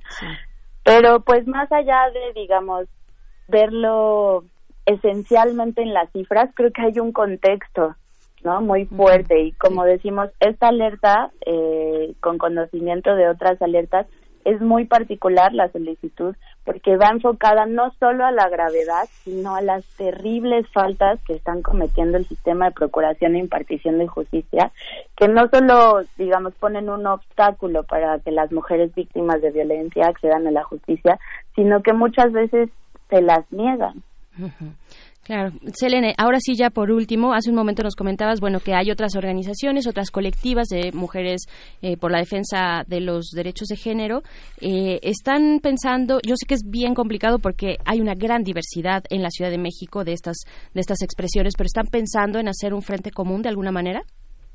Sí, mira, está el Comité Alerta CMX, es un comité que se conformó justamente para darle seguimiento a este proceso y dentro de ese comité están académicas de diversas instituciones, eh, colectivas feministas y tienen contacto con víctimas. Entonces, este es un comité autónomo.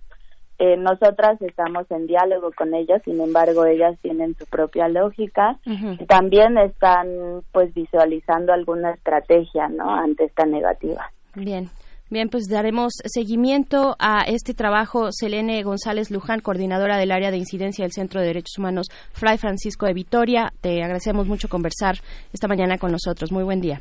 Muy buen día, hasta luego. Hasta pronto. Vamos a ir, vamos a ir con música, vamos a escuchar de Bob Dylan, Duquesne Westl.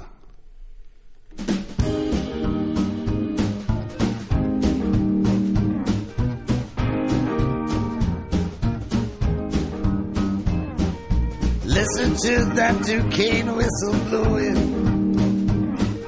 Like it's gonna sweep my world away. I'm gonna stop in Carbondale and keep on going. That Duquesne train gonna ride me night and day. You say I'm a gambler, you say I'm a pimp, but I ain't neither one. Listen to that Duquesne whistle blowing. Sound like he's on a final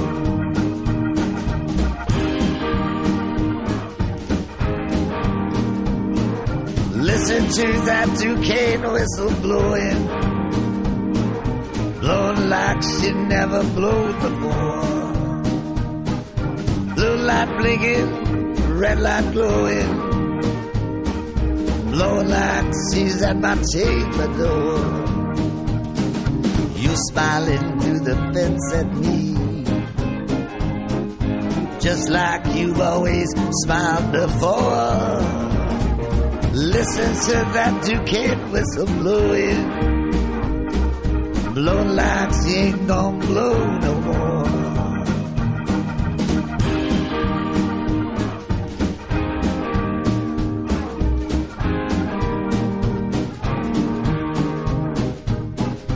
Can't you hear that Duquesne whistle blowing? Blowing like the sky's gonna blow apart. You're the only thing alive that keeps me going. You're like a time bomb in my heart. I can hear a sweet voice gently calling. Must be the mother of our Lord.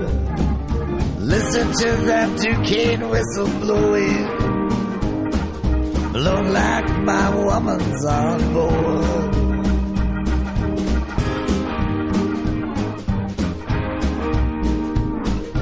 Listen to that Duquesne whistle blowing.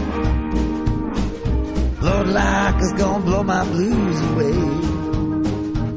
Yo, rascal, I know exactly where you're going. I'll lead you there myself at the break of day. I wake up every morning with that woman in my bed. Everybody telling me she's gone to my head. Listen to that Duquesne whistle blowing. Blow like it's gonna kill me dead.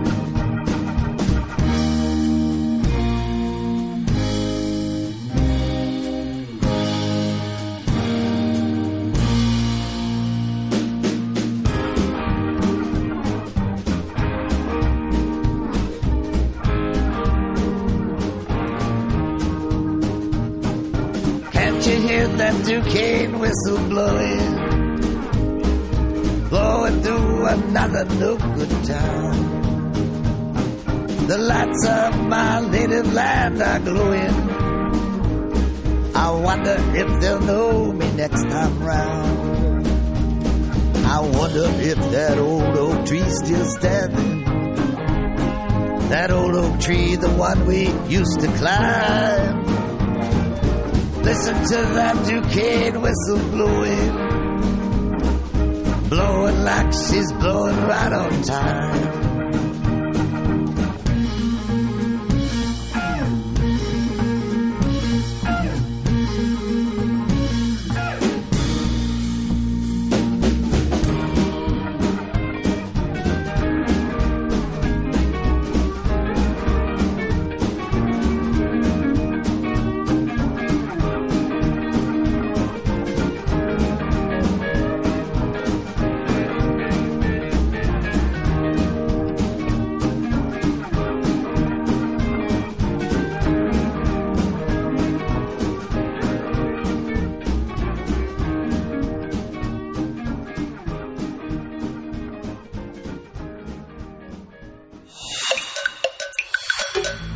Movimiento.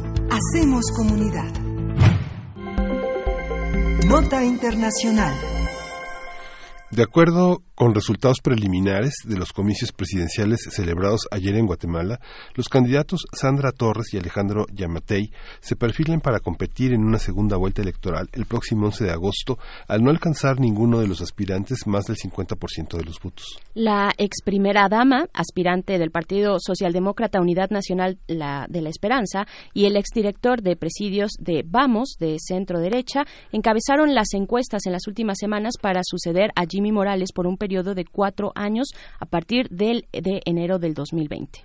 Además del presidente, 8 millones de guatemaltecos fueron convocados para elegir vicepresidente, 340 alcaldes, 160 diputados locales y 20 representantes al Parlamento Centroamericano. Las elecciones se desarrollaron en medio de reportes de algunos casos de violencia. La misión de la OEA manifestó su preocupación por estos actos que obligaron a las autoridades electorales a suspender los comicios en el municipio de San Jorge, en Zacapa. Los resultados oficiales se conocerán este lunes cuando haya sido procesado el conteo de votos.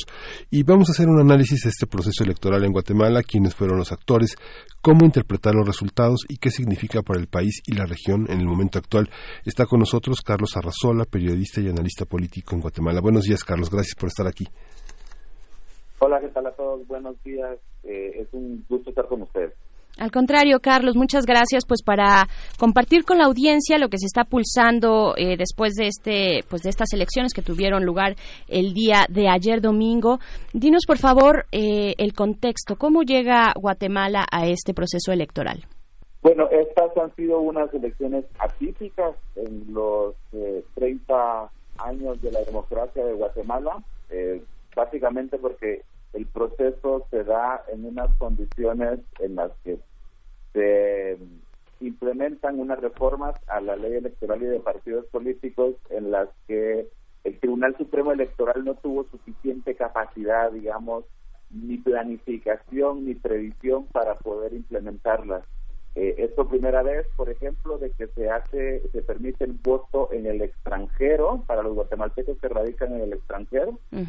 Sin embargo, el trabajo fue insuficiente ya que solo se logró hacer en cuatro ciudades de los Estados Unidos y el porcentaje de guatemaltecos llamados a votar apenas si rozó el 3%, es decir, fue muy escasa la participación de los guatemaltecos en el extranjero. En el extranjero. Luego hubo una campaña, la verdad, muy eh, reducida en cuanto a que los guatemaltecos no tuvieron capacidad de conocer las propuestas de los candidatos porque los medios de comunicación no quisieron participar en un proceso muy similar al que ocurre en México, en el cual se pretendía de que hubiese igualdad para que todos los candidatos tuvieran los mismos espacios en los medios de comunicación, pero estos previamente tenían que inscribirse ante el registro eh, de ciudadanos y no lo hicieron porque pidieron que esta ley fuera declarada inconstitucional, lo cual no lograron.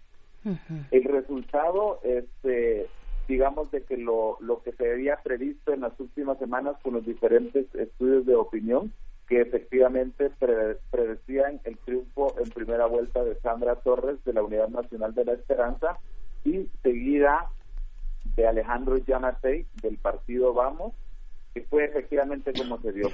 Yo creo que la, la sorpresa, digamos, del, de este proceso electoral es que la candidata Selma Cabrera del Movimiento por la Liberación de los Pueblos, una líder indígena, joven, mujer, con un discurso disruptivo, digamos, es el único partido que de izquierda radical que abiertamente está pidiendo la reforma del Estado a partir de una Asamblea Nacional Constituyente plurinacional en la que participan los diversos sectores vivos de la sociedad para refundar este Estado, obtuvo el 10% de los votos. Y eso en Guatemala es realmente un algo nunca visto, digamos. Eh, Rigoberta Menchú, la Premio Nobel de la Paz indígena que había participado en procesos anteriores, había obtenido resultados muy por debajo de esa cifra, 3, 4% cuando mucho, mientras que Selma Cabrera, cuando a este momento se han eh, escrutado el 91% de las mesas, ha alcanzado el 10%. Y lo más particular de este resultado es que han sido precisamente las capas urbanas de las principales ciudades las que le han dado ese porcentaje. Eso significa que hay un descontento muy serio de parte de, precisamente de este sector vivo de la sociedad hacia la política tradicional, hacia los partidos de, derecha fundamentalmente y las pocas expresiones de, izquierda que participaron en el proceso. Esto creo yo que es como que la mayor sorpresa del proceso electoral de ayer. Claro.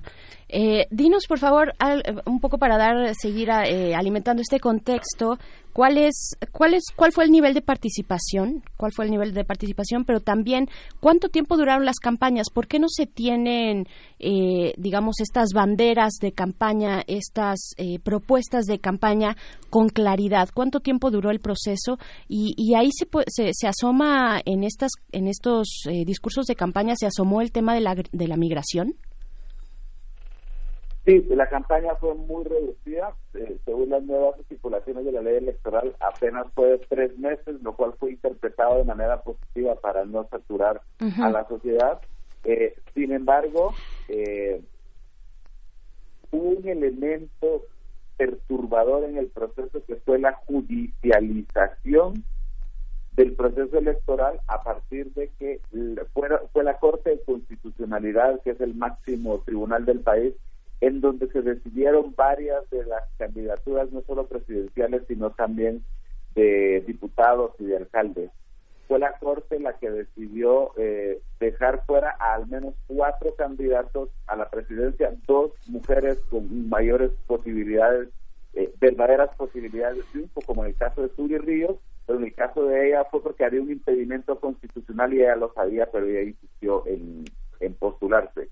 El caso más destacado fue el de la fiscal general de la República, la Selma Aldana, quien iba apoyada por el movimiento Sevilla y quien todo el sistema, todo el estatus quo guatemalteco se alineó para evitar que ella fuera postulada como candidata. Eh, hubo un proceso judicial espurio en el que nunca, eh, de hecho, desde el inicio fue declarado bajo reserva para que no se conocieran detalles y una orden de aprehensión en su contra.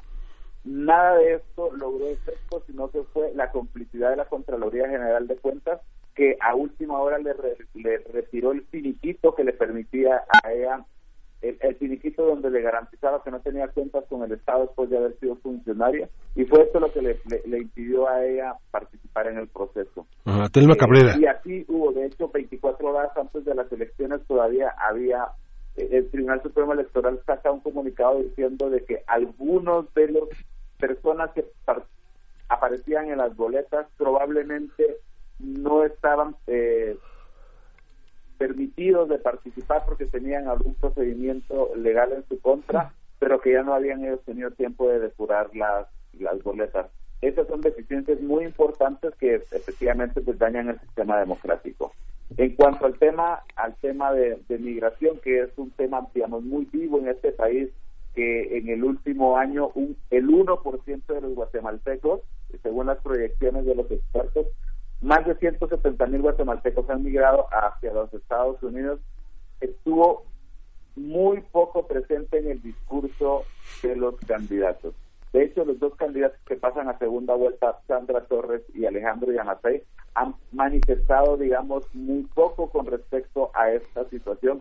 La, la- el discurso electoral más bien giró en temas sobre la lucha contra la, la corrupción, el, el tema de los antiderechos, que es la oposición al matrimonio de parejas del mismo sexo o a la educación sexual o al aborto, porque es un, es un tema que ha permeado mucho en la sociedad conservadora de Guatemala giró más en torno a eso que a los verdaderos problemas como la migración o la violencia o la falta de empleo.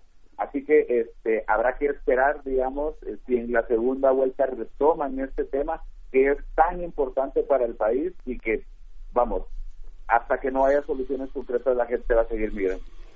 Claro, es eh, asombroso lo que nos comentas, Carlos Arrazola, porque, pues bueno, en México eh, acabamos de pasar, o estamos pasando todavía, eh, nos encontramos en el ultimátum que nos ha dado Donald Trump eh, con la amenaza de subir los aranceles del 5% gradualmente cada mes, 5% cada mes. Eh, si no detenemos el flujo migratorio, si no componemos la eh, frontera que tenemos con ustedes en Guatemala, eh, y, y- y esto me, me llama la atención que no haya permeado porque fue una situación de verdad eh, muy tensa, muy muy tensa que pone eh, de relieve y en entredicho pues la eh, digamos la buena vecindad que tendría que haber o por lo menos guardar ciertas formas o ciertos eh, lineamientos que nosotros tenemos con Estados Unidos, Unidos por parte del Tratado de Libre Comercio, ¿no? Entre otras cosas. Pero ¿por qué ustedes eh, cómo vivieron esta parte? Porque finalmente se trata de poner una frontera en común, mil- bueno, una frontera mucho más vigilada, una frontera con ciertas restricciones hacia los derechos de las personas migrantes. ¿Cómo, lo- cómo lo vivieron y cómo es que esto no permeó en, en los discursos de, de las elecciones, de las campañas? El, el, el tema creo que es muy simple de entender toda vez de que se connota el desprecio que hay de parte de la clase política por los verdaderos problemas del- de los ciudadanos, de los guatemaltecos. La gente de Guatemala, de El Salvador y de Honduras, que son el grueso de la población que está migrando hacia Estados Unidos y que pasa obligatoriamente por México, no está saliendo de estos países porque porque están buscando un mejor futuro. Ya no son las condiciones de los años 60 y 70 o de la violencia política de los 80 y 90. No, la gente de- ahora mismo está huyendo de sus países porque huyen de la pobreza y huyen de la violencia incontrolable de las maras, de las pandillas que los estados han sido incapaces de detener. Y lo lamentable es cómo justo ahora en este contexto electoral en Guatemala el tema migratorio fue muy poco abordado, muy por encima, no hubo propuestas concretas, no hubo propuestas relacionadas con generar fuentes de empleo o darle mayores oportunidades a los guatemaltecos para que eviten su migración. De hecho, hace unas semanas eh, el presidente Jimmy Morales lo que proponía para en respuesta, digamos, a la situación que había surgido entre México y Estados Unidos por el tema arancelario, lo que el presidente Morales propuso fue pedirle a Estados Unidos que enviara fuerza militar para que protegiera la frontera norte, la frontera sur de Guate- la frontera norte de Guatemala entre México y Guatemala. Digamos, una decisión desesperada que fue evidentemente sumamente criticada y que luego tuvo que, que dar marcha atrás porque la Constitución impide un- una medida de este tipo, pero digamos que eso es lo que demuestra que su capacidad o la capacidad de propuesta de los políticos es sumamente reducida y que tienen una brasa caliente en las manos que no saben cómo cómo cómo resolver, que no saben cómo cómo abordar y que definitivamente, pues por supuesto, ponen en aprietos la buena vecindad con México, pero también evidencian el, el- la incapacidad de, de- resolver este asunto y que es inevitable que la migración continúe. Claro. Eh, ¿Cómo se están articulando estas fuerzas, las fuerzas políticas que se presentaron a, a las elecciones? Háblanos un poco más eh, de fondo de, de esta cuestión. ¿Hay opciones religiosas, por ejemplo? Eh, porque, bueno, sabemos que toda la región, que toda esta región ha sido, eh, pues, pues, ha tenido una penetración importante de distintas denominaciones religiosas. ¿Esto ha permeado en la política y, en este caso, en, las, en el proceso electoral? Absolutamente. Ujú. La presencia de las corrientes fundamentalistas neopentecostales en Guatemala en los últimos años es un proyecto político, ideológico, de penetración impresionante en las comunidades empobrecidas del interior del país es más fácil encontrar un templo evangélico antes que una escuela o un, o un hospital. Y en la política fundamentalmente tienen un liderazgo, una participación fundamental. Dos semanas atrás convocaron a los candidatos, a los principales candidatos según las encuestas, por lo menos a los primeros seis candidatos que ocupaban las casillas de preferencia electoral, a una especie de foro, pero realmente fue más que un foro, fue eh, un momento en el que los comprometieron a ellos a reivindicar o determinadas cosas. Los, los comprometieron a que se, valga la redundancia, a que se comprometieran a no apoyar durante una posible gestión suya el matrimonio homosexual, que no apoyaran el aborto, que no apoyaran la educación sexual en las escuelas, eh, de hecho, Sandra Torres, que es la, la que encabeza ahora el resultado electoral, se declaró que recientemente había recibido a Cristo en su corazón, es decir, se, declaró confesa de la religión de la religión evangélica. eh, digamos de que este discurso que se está manifestando ahora total, en, en antiderechos responde, responde muchísimo al carácter conservador de la sociedad guatemalteca, pero también responde al poder que estas iglesias evangélicas, fundamentalistas, neopentecostales han empezado a tener en el país desde hace muchísimo tiempo. Es tan sencillo como salir de Ciudad de Guatemala, intentar eh, pescar una radio en el dial, una emisora en el dial, y uno se va a encontrar con una saturación de radios evangélicas incluso en idiomas mayas que de manera permanente están enviando todos esos mensajes de, de la, de, la, de la ideología fundamentalista neopentecostal, lo cual evidentemente también evidencia, digamos, o al resultado de las elecciones, de cómo una gran cantidad de la población está muy eh, responde, digamos, a los, a los designios de las, de las iglesias evangélicas. Y en contraparte, digamos, las iglesias católicas que también mantienen un discurso similar, digamos, un poco más progresista en algunos lugares, pero que evidentemente han empezado a perder terreno en cuanto a, a, los feligreses. A pesar de que los medios, a pesar de que la, la irrupción religiosa es enorme, y que los medios casi son críticos, son inexistentes en Guatemala. ¿Qué papel juegan los medios en esta elección? ¿Jugaron algún papel? ¿Tienen alguna algún tipo de importancia? ¿O, los medios tenemos que pensarlos también como redes sociales, no solo como aspectos formales, radiodifusoras, televisoras, periódicos? El papel de los medios ha sido fundamental, pero aquí hay que destacar un último estudio publicado hace algunos días, la semana, la semana anterior, señala que el 80% de los guatemaltecos reciben la información, su información política a través de la televisión, de la televisión abierta y de los canales de cable. Mm, ok.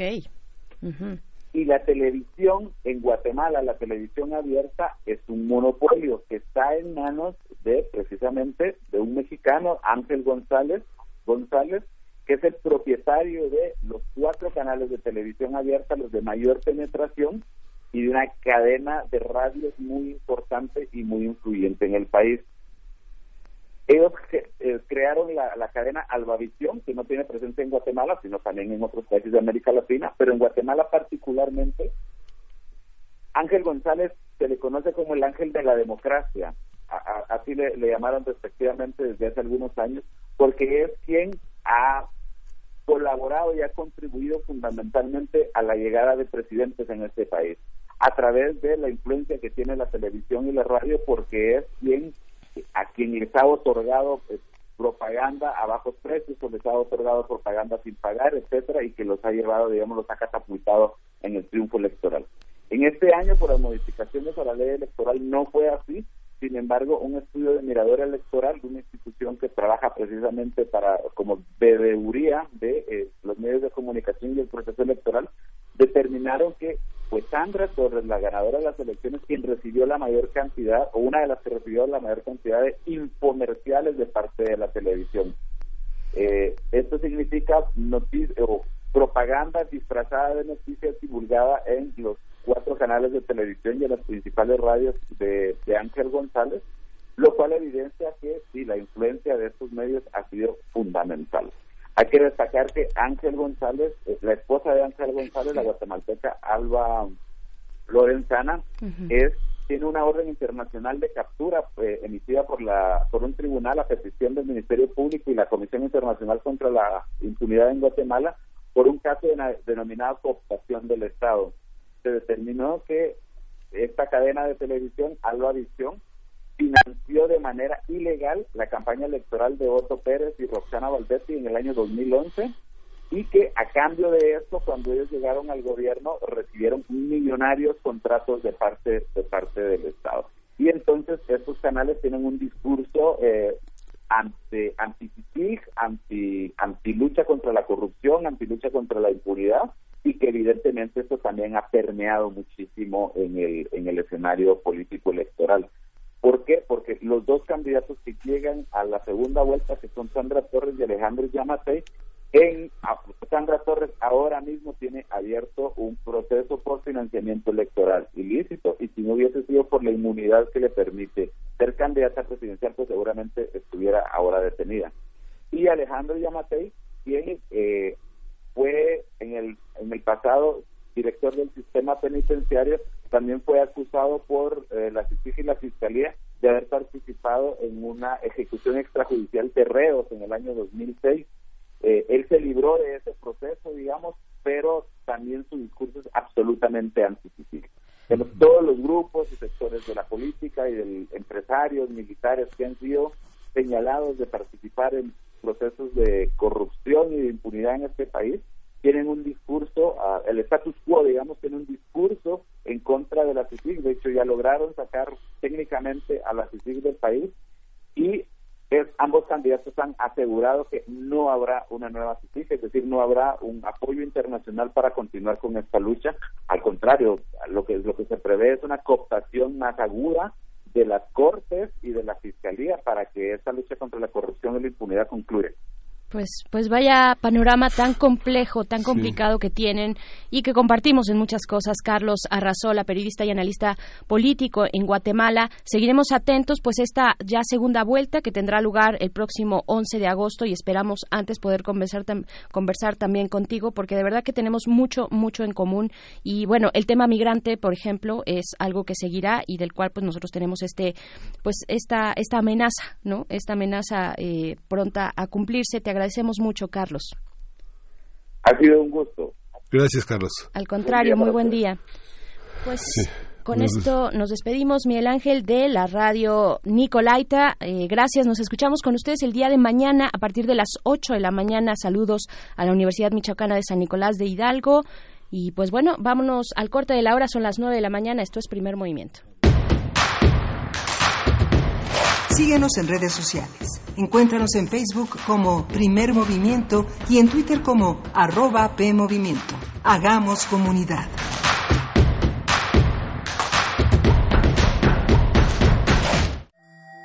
El Museo Universitario del Chopo te invita a conocer sus tres nuevas exposiciones.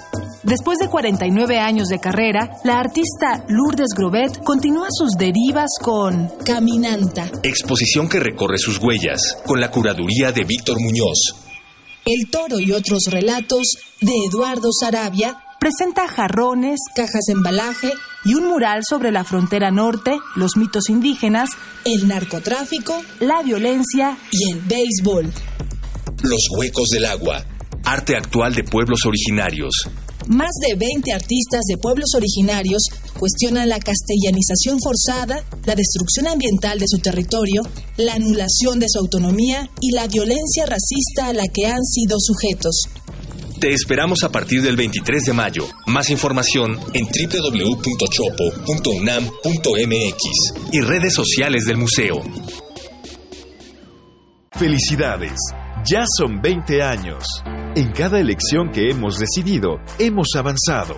La verdad, en confianza, participamos cada vez más, porque estamos ciertos que nuestra elección se respeta y es en beneficio de todas y todos. Ya son 20 años eligiendo a quienes nos representan.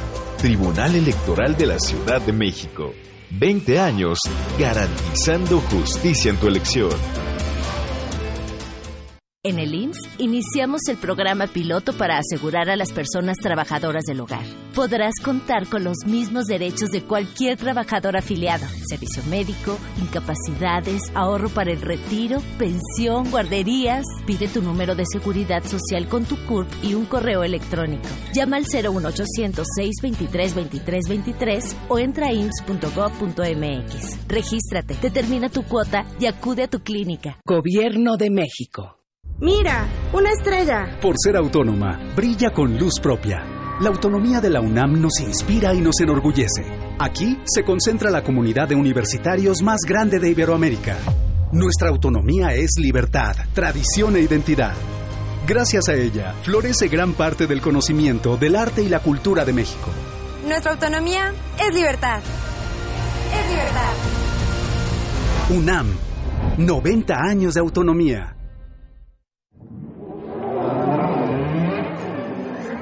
La música, la partitura, la idea y la persona detrás. Escuchemos a los autores en Fa, nuestros compositores en síntesis. Un espacio de entrevistas a jóvenes creadores mexicanos de música académica, todos los jueves a las 11 de la noche.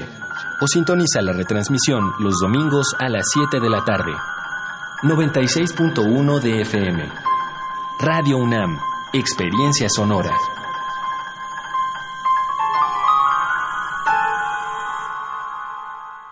Teatro Gótico. Y Radio UNAM Presentan. Tabay. La Sombra, basada en textos de Edgar Allan Poe. Dirección Eduardo Ruiz Aviñón. La Ashtabay es una hermosa mujer que seduce a los caminantes nocturnos con su voz. Para después asesinarlos cruelmente. Se lleva las almas al fondo de la tierra. Es protegida por los animales.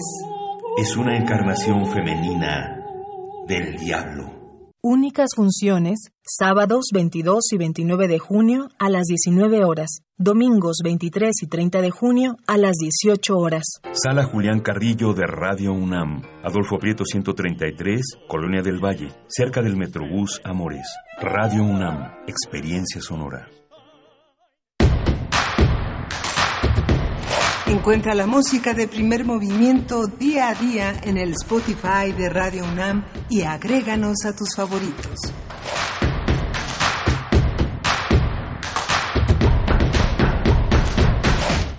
Muy buenos días, son las nueve con cinco de la mañana. Estamos aquí para iniciar la tercera hora de primer movimiento en este lunes 7 de junio de 2019. Buenos días, Miguel Ángel Quemain. Hola, Berenice Camacho, buenos días, buenos días a todos, a, todos los radioescuchas y a todos los que participan en nuestras redes sociales, que les recordamos a quienes no las conocen, que son P Movimiento, arroba P Movimiento en Twitter, Primer Movimiento en Facebook y en nuestras eh, redes, en nuestro, nuestro correo primer Muy bien, pues ahí está esta invitación para que se sumen a la conversación. Acabamos de tener eh, pues esta plática interesante sobre las elecciones en Guatemala con Carlos Arrazola, periodista guatemalteco, y, y, vaya que nos podemos reflejar en muchos temas, por supuesto, el tema fronterizo, migratorio, que pues brilló por su ausencia, básicamente, nos comentaba Carlos, en los discursos de campaña, tres meses de campaña, y no salió a relucir cuando, bueno, pues nosotros tenemos como tenemos y en general ha llamado la atención eh, de manera internacional este tema de los aranceles, estas amenazas arancelarias contra nuestro país por parte de Estados Unidos y todavía tenemos mucho, mucho por delante. Tendremos la poesía necesaria en unos momentos más en la voz de Miguel Ángel Quemain, pero queremos invitarles a que revisen la Gaceta de la edición de este lunes 17 de junio. Eh, Gaceta.unam.mx es el sitio en el que pueden revisar los contenidos que nos propone eh, esta publicación universitaria. En la portada tiene la noticia de los macacos capaces de seguir ritmos, pero lo que yo les quiero compartir en este momento, en este día, es una nota que tienen acerca del Día del Padre. Eh, aseguran eh, pues en esta nota que hoy los hombres participan de manera más activa en la en la paternidad las nuevas generaciones de hombres pues participan de esta manera se vive una transición del padre tradicional autoritario y satelital es decir lejano a uno que interviene no solo en la provisión económica sino también en el cuidado y bienestar de su familia que genera vínculos afectivos profundos con los hijos y pues esto lo afirmó la profesora Erendira Niño Calixto de la Facultad de Psicología. Y pues bueno son cambios culturales en el ejercicio de la paternidad que eh, pues se, se originaron pues, principalmente por la incorporación de las mujeres de las madres eh, al ámbito al ámbito laboral y pues bueno ahí está este esta reflexión para el día del padre eh, que nos propone la Gaceta Universitaria. Sí, habría que ver, habría que ver dónde. Tuvimos una conversación muy interesante con Alenka Guzmán, ella trabaja el tema de innovación en la investigación, pero por otra parte, este, también eh, vemos que hace apenas la semana la semana concluyó con la CEP eh, cancela los estímulos para los investigadores. Hay una hiperélite que marca desigualdades, según la versión del subsecretario de Educación Superior Luciano Concheiro, que asegura que es la última vez que damos fondos para investigadores en lo individual.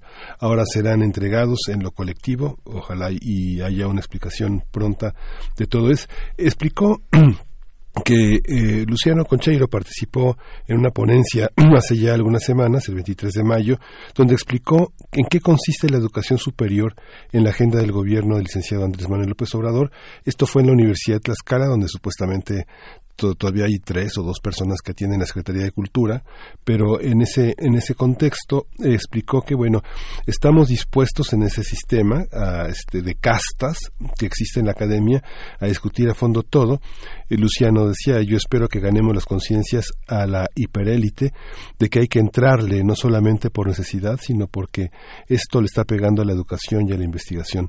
Por lo pronto, ya no habrá estímulos a profesores investigadores más allá de junio, ya no existen fondos suficientes para continuar con ello y en la Universidad Pedagógica Nacional dice que están discutiendo en este momento que no hay presupuesto para pagar ciertos estímulos más allá de junio. Entonces, como el estímulo decía que hasta que hubiera fondo, entonces dice que eso los ampara legalmente para no para cubrirse y no pagar esto. También, también lo pasará lo mismo en la Facultad Latinoamericana de Ciencias Sociales, donde se quitó el apoyo al grado académico que se le otorgaba a los profesores investigadores, ya que dicen, no es absurdo un estímulo algo que ya tienen todos o casi todos, una situación compleja que, que, que no, no tiene ningún futuro prometedor. Pues sí, complicado, complicado este panorama y pues bueno, de esta manera eh, continuamos con esta tercera hora de primer movimiento. Vamos a ir a la poesía necesaria. Tendremos más adelante una mesa muy interesante, una conversación con la doctora Letia Fernández de la Reguera, investigadora del Instituto de Investigaciones Jurídicas, y también con el doctor José María Ramos, investigador del Departamento de Administración Pública del Colegio de la Frontera Norte. Vamos a platicar sobre los nuevos retos fronterizos y los derechos humanos. ¿Qué nos toca? ¿Qué nos toca? ¿Qué le toca a México? ¿Cómo tendría que posicionarse frente a esta encrucijada que mezcla lo electoral, lo económico y lo migratorio? Lo humano tendría que ser también ese elemento importante. Y pues bueno, vámonos con la poesía necesaria. Primer movimiento. Hacemos comunidad. Es hora de poesía necesaria. Hoy vamos a leer poesía de Javier Villaurrutia la he tomado de eh, este tomo que de poesía y teatro completos que todavía está asequible en el Fondo de Cultura Económica. Es un es una edición que se hizo en 1953 y que tiene varios fragmentos que, que leeré a continuación y que voy a acompañarlos con la música que interpreta eh, Alberto Cruz Prieto al piano música de Chopin. Vamos a escuchar el nocturno en re bemol mayor opus 27 número 3 que editó el año pasado eh, Alberto Cruz Prieto después de muchos años de interpretar estos extraordinarios nocturnos tan emparentados a la sensibilidad de Villaurrutia. Se llama Suite del Insomnio. Eco. La noche juega con los ruidos, copiándolos en sus espejos de sonidos. silbatos, lejanos, largos, ¿de qué trenes sonámbulos? Se persiguen como serpientes ondulando. Tranvías, casas que corren locas de incendio huyendo de sí mismas entre los esqueletos de las otras inmóviles quemadas ya. Espejo, ya nos dará la luz mañana, como siempre, un rincón que copiar exacto, eterno. Cuadro, qué temor, qué dolor de envidia, hacer luz y encontrarte. Mujer despierta siempre, ahora que crees que no te veo, dormida. Reloj, qué corazón avaro cuenta el metal de los instantes. Agua, tengo sed, ¿de qué agua? Agua de sueño, no de amanecer. Alba, lenta y morada, pone ojeras en los cristales y en la mirada. Javier Villarrutia.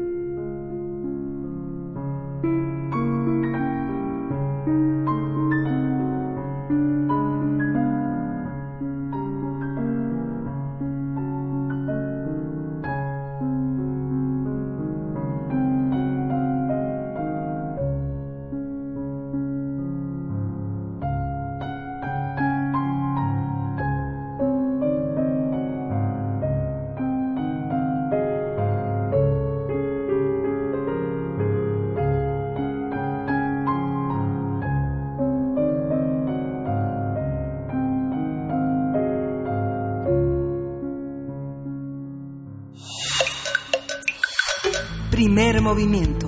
Hacemos comunidad. La mesa del día. México acordó con Estados Unidos el envío de 6.000 integrantes de la Guardia Nacional a la frontera sur para impedir el flujo desordenado de migrantes y evitar así la imposición de aranceles del 5% a productos de nuestro país. En este contexto, la Comisión Nacional de Derechos Humanos advirtió la necesidad de que los elementos militares estén capacitados y sensibilizados para evitar excesos en el uso de la fuerza. Ante la llegada de elementos de este cuerpo de seguridad a Chiapas, los migrantes han recurrido a rutas más peligrosas en su intención de llegar a Estados Unidos, mientras que otros han saturado las estaciones y estancias migratorias. En Veracruz, este fin de semana, fueron interceptados cuatro trailers que transportaban a 791 migrantes. Mientras tanto, el pasado viernes, Tonatiu Guillén renunció como titular del Instituto Nacional de Migración. Ese mismo día, el presidente Andrés Manuel López Obrador designó a Francisco Garduño, quien era el encargado de los penales del país, como sustituto de Guillén. Eh, a partir de las situaciones planteadas por el acuerdo entre México y Estados Unidos, vamos a hablar sobre los retos que plantea cada una de nuestras fronteras, así como las posibilidades de mantener nuestro compromiso sin fallar el cumplimiento de los derechos humanos. Van a estar con nosotros, están con nosotros ya la doctora Aledia Fernández de la Reguera. Ella es investigadora del Instituto de Investigaciones Jurídicas e integrante del Seminario Universitario de Desplazamiento Interno, Migración y Exilio y, Repatriación, SUDIMER, de la UNAM. Bienvenida, doctora Fernández. Muchas gracias por estar con nosotros. Muchas gracias, eh, Miguel Ángel. Es un gusto. Gracias. Está también con nosotros el doctor José María Ramos. Él es investigador del Departamento de Administración Pública en el Colegio de la Frontera Norte. También le damos la bienvenida. Muchas gracias por estar con nosotros, José María. ¿Qué tal, Miguel Ángel y Bernice? Encantado de estar con ustedes. Buen día. Bienvenido, bienvenido, doctor José María. Pues preguntarles a los dos eh, cuál es el reto que se presenta en estos momentos para México en, temas migratorios. Eh, en la introducción, pues hablábamos de este nuevo titular del Instituto Nacional de Migración, Tonatiu Guillén, que tiene un perfil muy particular. Se ha desarrollado en temas de, eh, pues, eh, penales, ¿no? En temas de reinserción social también. Eh, ¿qué, ¿Qué decir de este de este reto, doctora Aletia Fernández? Sí, bueno, es Francisco Garduño la persona Francisco. que acaba de asumir. Sí, Francisco. Fue Tonatiu Guillén quien sale, quien presenta su renuncia, Sí, que sí. realmente pues estuvo estos seis meses eh, generando o intentando, o por lo menos esa fue la iniciativa de la 4T cuando empieza eh, la nueva administración, generar una política migratoria con enfoque de derechos humanos. Sin embargo, pues han sido varios los eventos a lo largo de estos seis meses que pues llegan a a mostrar que lo que está sucediendo en México, más que un enfoque de derechos humanos en cuestión migratoria, es un enfoque de detención y criminalización, y pues sí es bastante delicado, bastante grave. De hecho, hubo un- una eh, presentación y un comunicado por parte del Consejo Ciudadano del Instituto Nacional de Migración por la llegada de una persona como Francisco Garduño, que tiene un perfil que viene, como lo dicen, del sector carcelario, y esto definitivamente va a modificar, ¿no? Lo que, lo, por lo menos lo que en, en planeación se tenía pensado para esta administración, que era un enfoque de derechos humanos y no un enfoque de criminali- criminalización y detención. Sí, doctor José María Ramos. Sí, ¿qué tal? Eh, Gracias. sí, Ajá. creo que efectivamente eh, se pretendió de alguna manera en la pasada administración del instituto plantear ese enfoque. Sin embargo, ahí yo creo que hay una serie de, de puntos a matizar. Eh, uno de ellos es que eh, no quedó claro eh, si los organismos de la sociedad civil u otras instancias efectivamente presentaron las denuncias correspondientes de violación de derechos humanos. Ese es el primer tema. Segundo tema, si en estos cinco meses en los cuales supuestamente llegaron o cruzaron hacia el país cerca de 300 mil migrantes, eh, de los cuales detuvo 144 mil supuestamente las instancias de Estados Unidos, se presentaron abusos, se presentaron violaciones de derechos humanos, etcétera.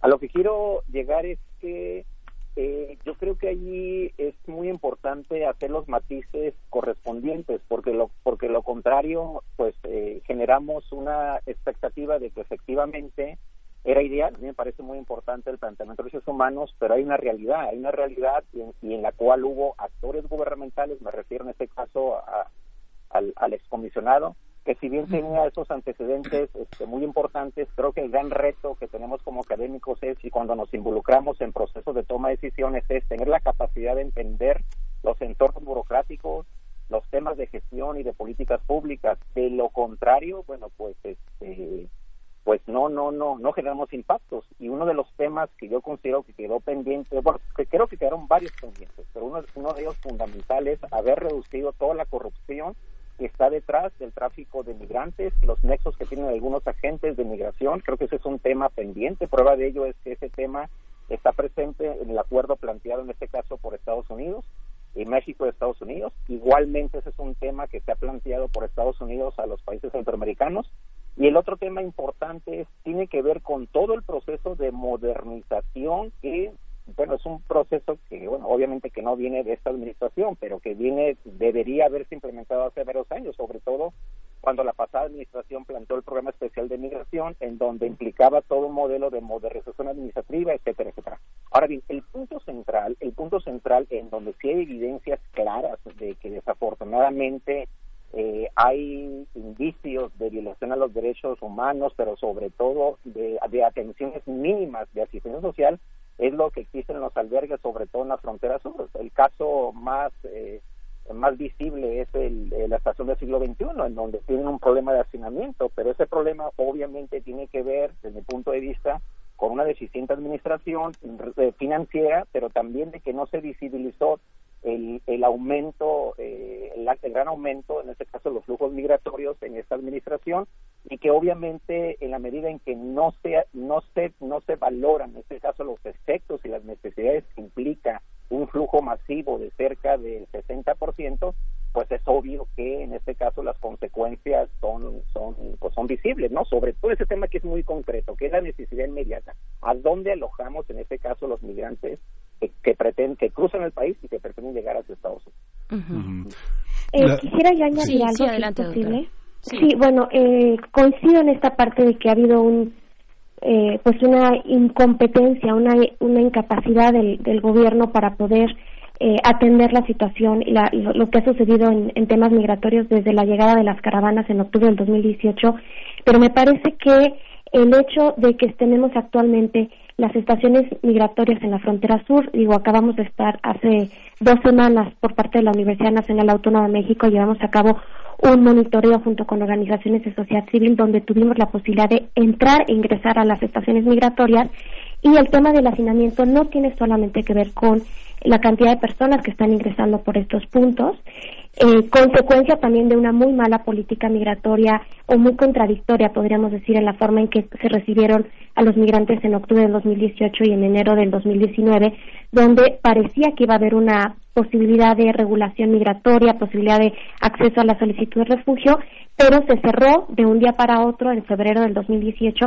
Entonces mucha gente siguió llegando pensando que estaban estas puertas abiertas como lo había anunciado el gobierno mexicano y a la par lo que está sucediendo es una clara política de detención. Entonces si tenemos el hacinamiento en la estación migratoria, un espacio que tiene capacidad para 960 personas y actualmente opera a lo doble de su capacidad, tienen a 2.000 personas eh, detenidas dentro de ese lugar en condiciones pésimas de hacinamiento y de salubridad, pues no solamente es porque hay muchas personas que entran, sino tiene que ver más que nada con que la política ha sido detención, detención arbitraria.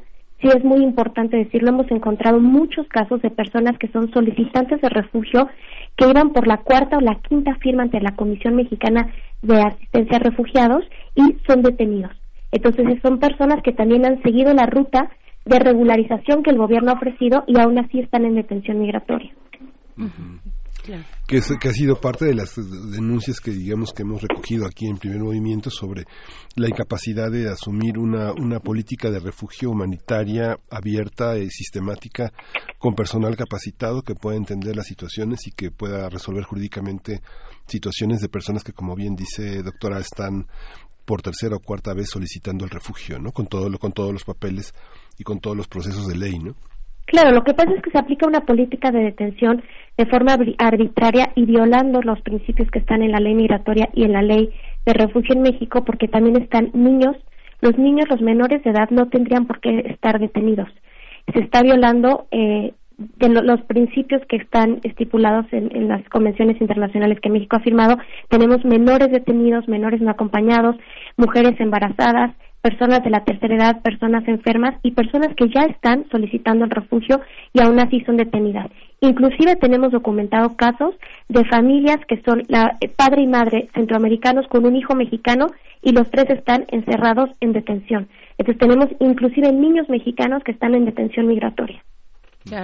Eh, doctor José María Ramos, ¿cómo, ¿cómo definir, cómo empezar a ver eh, el viraje que ha tenido el gobierno mexicano frente a estas presiones de Donald Trump, eh, esta designación, esta nueva designación de Francisco Garduño, los 6.000 elementos de la Guardia Nacional desplegados en la frontera sur, también los 1.000 elementos del Instituto Nacional de Migración, igualmente en la frontera sur? ¿cómo, ¿Cómo ver, cómo leer estos nuevos movimientos?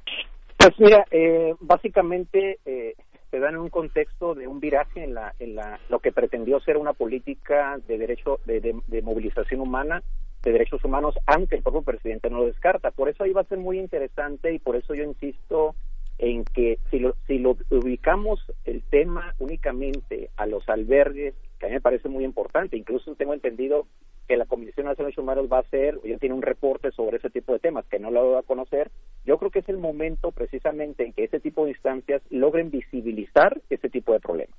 El otro aspecto que me parece relevante es que efectivamente se da un giro, y se da un giro en el sentido de, de que se pretende corregir una política en la cual, bueno, pues insisto, o sea, no se lograron ver en este caso los efectos que se iban a generar y aquí los tenemos. Entonces el cambio que obedece a que forma parte del equipo, es una persona de confianza, es una persona que tiene capacidades demostradas en temas de seguridad y sobre todo en el tramo que él trabajaba y que obviamente la persona, el anterior comisionado, pues no llenaba esos requisitos, ¿no? Entonces, eh, y a que además, bueno, insisto en los temas que se quedaron pendientes. Entonces el giro parece importante porque Además de esos elementos, se pretende plantear lo que pretende esta nueva administración, fortalecer los temas del bienestar, fortalecer los temas del desarrollo, generar opciones laborales, el tema de la corresponsabilidad migratoria con los países. Tengo entendido que hoy o mañana se reunió el presidente, en ese caso, con algunos con algunos eh, con algunos presidentes de, de Centroamérica. Y ese tema me parece importante porque finalmente las causas de lo que estamos viviendo tienen que ver con la ineficacia y la responsabilidad que han tenido en los últimos años los países centroamericanos, en donde, pues igual que México en su momento, ¿no? Lo ven con una válvula de escape, sobre todo tomando en cuenta, en este caso, los beneficios que ello genera, ¿no? Entonces, ahí los grandes retos que va a tener, en este caso, en las próximas semanas, la política pública mexicana es cómo generas un modelo de corresponsabilidad migratoria desde el punto de vista de seguridad y desarrollo aquí vienen otra serie de, temas que me parecen relevantes. Es decir, ¿en qué medida México trata de plantear una visión integral sobre este tema, donde, mete, donde incluye los temas de seguridad, en parte de derechos humanos, en parte de desarrollo?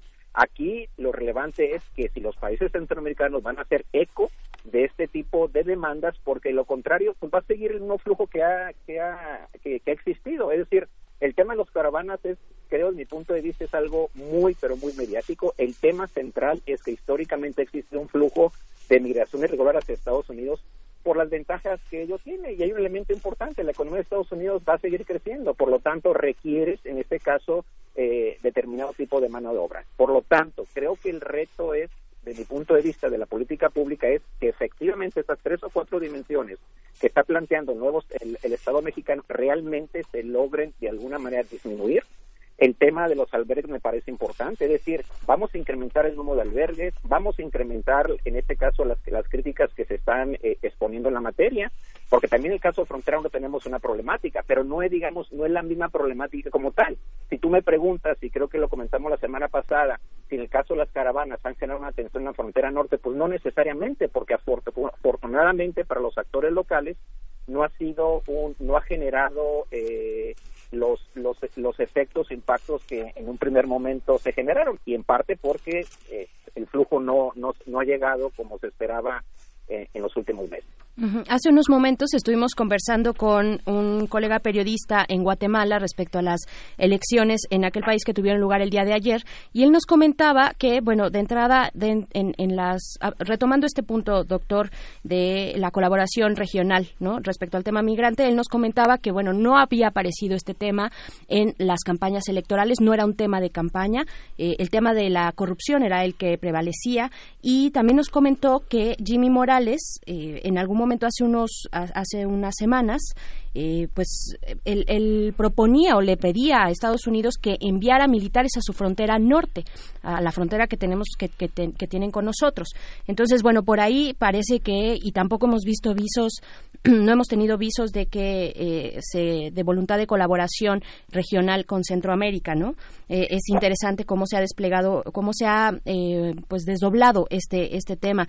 Doctora Aletia, ¿qué decir del perfil? Un poquito abonando más porque es muy significativo el perfil de Francisco Garduño al frente del Instituto Nacional de Migración, un personaje que hasta antes de su designación pues era el comisionado del órgano administrativo y desconcentrado de prevención y Readaptación Social Federal. ¿Qué decir? ¿Qué, nos dice este perfil? ¿Qué nos dice del viraje de la política migratoria que propone el gobierno federal frente a estas amenazas, eh, eh, ultimátums arancelarios de Donald Trump? Pues me parece muy delicado realmente el perfil del nuevo comisionado porque habla justamente, como lo acaban de mencionar, del rumbo que va a tomar la política migratoria y que ya lo ha venido tomando. En realidad, es una política que ha estado permeada por contradicciones y México en diciembre del 2018 firma el Pacto Global de las Migraciones, donde no solamente es un actor que firma, sino es el actor negociador eh, con varios países donde se garantizan dentro de este pacto que se van a generar las condiciones para una migración ordenada y segura con enfoque de derechos humanos. Al momento que México está creando una política donde en primer lugar está la Guardia Nacional presente, y hay que decirlo, nosotros estuvimos en Tapachula días antes del el Twitter de Trump cuando eh, hace la amenaza de las aranceles y ya estaba la Guardia Nacional. Y eso modifica muchísimo toda, desde los riesgos que enfrentan las personas que migran. ¿Por qué? Porque esto va a generar rutas más clandestinas, va a generar mayor tráfico de personas y mayor violación a los derechos humanos. Esto también afecta el actuar cotidiano del agente migratorio. ¿Por qué? Porque ya en las estaciones migratorias, hay que decirlo, no son albergues, son centros de atención migratoria, están operando la Guardia Nacional junto con la Policía Federal y los agentes migratorios. Entonces, el enfoque que está en la ley de la migración, donde se supone que eh, entrar a México de forma irregular es una falta administrativa, se está tratando como un delito y está el ejército, está la Guardia Nacional en primera fila, eh, cerrando ¿no? Estos, estas posibilidades, estos conductos que tuvieran un enfoque de derechos humanos. Me parece entonces muy grave eh, este perfil, me parece también eh, que es muy importante pensar en soluciones en el corto plazo, porque por supuesto que es importante la colaboración regional.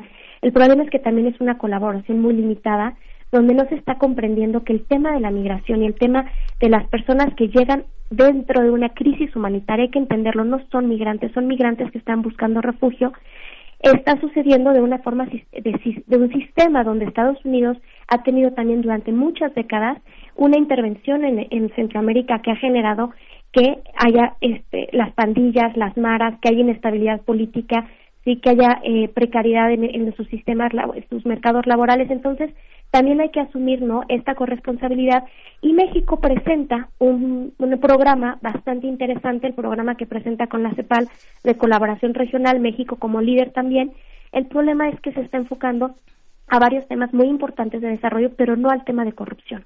Y ahí entonces tenemos un problema porque es verdad que los países centroamericanos son estados fallidos, ¿sí? que están generando condiciones donde la gente sale escapando de violencia estructural y violencia extrema a pesar de que, bueno, si hay un tema que sí se organizaron por medio de los este, medios de comunicación, sí, pero no son personas que son acarreadas por, por campañas masivas, son personas que están viendo la posibilidad de salir de su país de forma segura y han encontrado en las caravanas justamente este espacio porque migran más visibles, migran con menos costos, no tienen que contratar a los polleros porque están justamente acompañados. Entonces hay que también complejizar y justamente matizar el tema de las caravanas. Son grupos de personas que han salido de sus países buscando una forma más segura porque llevaban meses en que lo sabemos porque hacemos trabajo de campo ahí, nosotros estamos muy presentes en Frontera Sur desde el Sudimer de la UNAM y lo sabemos, la gente lleva muchos años escapando de, estas condiciones y México no logró verlo o no quiso verlo con la administración anterior de Peña Nieto y ahora con la 4T, bueno, tampoco lo están queriendo asumir como una crisis humanitaria y la política es detención y criminalización. Sí, es que en varios, varios miradores está, es muy curioso cómo se ve, por ejemplo, hasta en las caricaturas al, canciller Ebrard, que lo ven como secretario de Hacienda, secretario de Gobernación, director del Instituto de Migración, este canciller y vicepresidente. Hay una parte en la que este, él como que da la orden de decir ya mandamos seis mil efectivos de la Guardia Nacional para allá sin pasar por el presidente, que debe girar la instrucción y a su vez girar instrucción a la Guardia Nacional el, el, el, este, el jefe de esta, de esta, de esta guardia. Alerta mucho el tema de Porfirio Muñoz Ledo, que sale este, con el vigor de sus 80 años a decir que es inconstitucional la medida. Justamente algo que se había cuestionado es el carácter eh, militarizado de la Guardia Nacional. Finalmente se logra un mando civil, pero finalmente se utiliza la, la Guardia Nacional para perseguir migrantes. Eh, hoy ya vimos el fin de semana en Veracruz y en, distintos puntos que se está atendiendo la Marina, en Chiapas, perdón, que está atendiendo la Marina y el Ejército del tema, pero este, esa falta de precisión, esa falta de rigor, ¿cómo la ve usted, José María? Eh, pues sí, ahí los, los matices que, agregaría es que eh, creo que entre los desafíos que va a tener este nuevo enfoque va a estar uno que me parece importante, que efectivamente se pueda atender o reducir la, la posibilidad o los hechos de violación de derechos humanos. Desde ese punto de vista parece interesante lo que no se había hecho en la pasada administración, en años anteriores, una mayor participación de organismos internacionales, la ACNUR, OIM, incluso tengo entendido que participaría el Alto Comisionado de Derechos Humanos. Entonces, creo que este va a ser uno de los temas importantes. Y el otro, el, papel activo que en este caso deben tener eh, pues tanto la misma Comisión Nacional de Derechos Humanos como los organismos correspondientes. El otro aspecto es el tema de las evidencias. Es decir, yo insisto en ese tema, si en esos supuestos 300 mil, incluso dicen que hasta 500 mil migrantes, que no los hemos visto en esta frontera norte, eh, entonces bueno, entonces, ¿dónde están los aspectos en donde se han violado derechos humanos? Por eso ahí yo creo que el tema, para añadirle un poco la complejidad, creo que los flujos migratorios no tienen que ver solamente con derechos humanos, es un tema importante, tiene que ver con su propia gestión, sus aspectos legales, con la propia percepción que tienen en este caso los ciudadanos sobre determinados flujos, con el tema de las, de las opciones laborales, reinserción social, salud pública. Es decir, hay un conjunto de dimensiones de política pública que son importantes verlas precisamente con una opción de seguridad y desarrollo.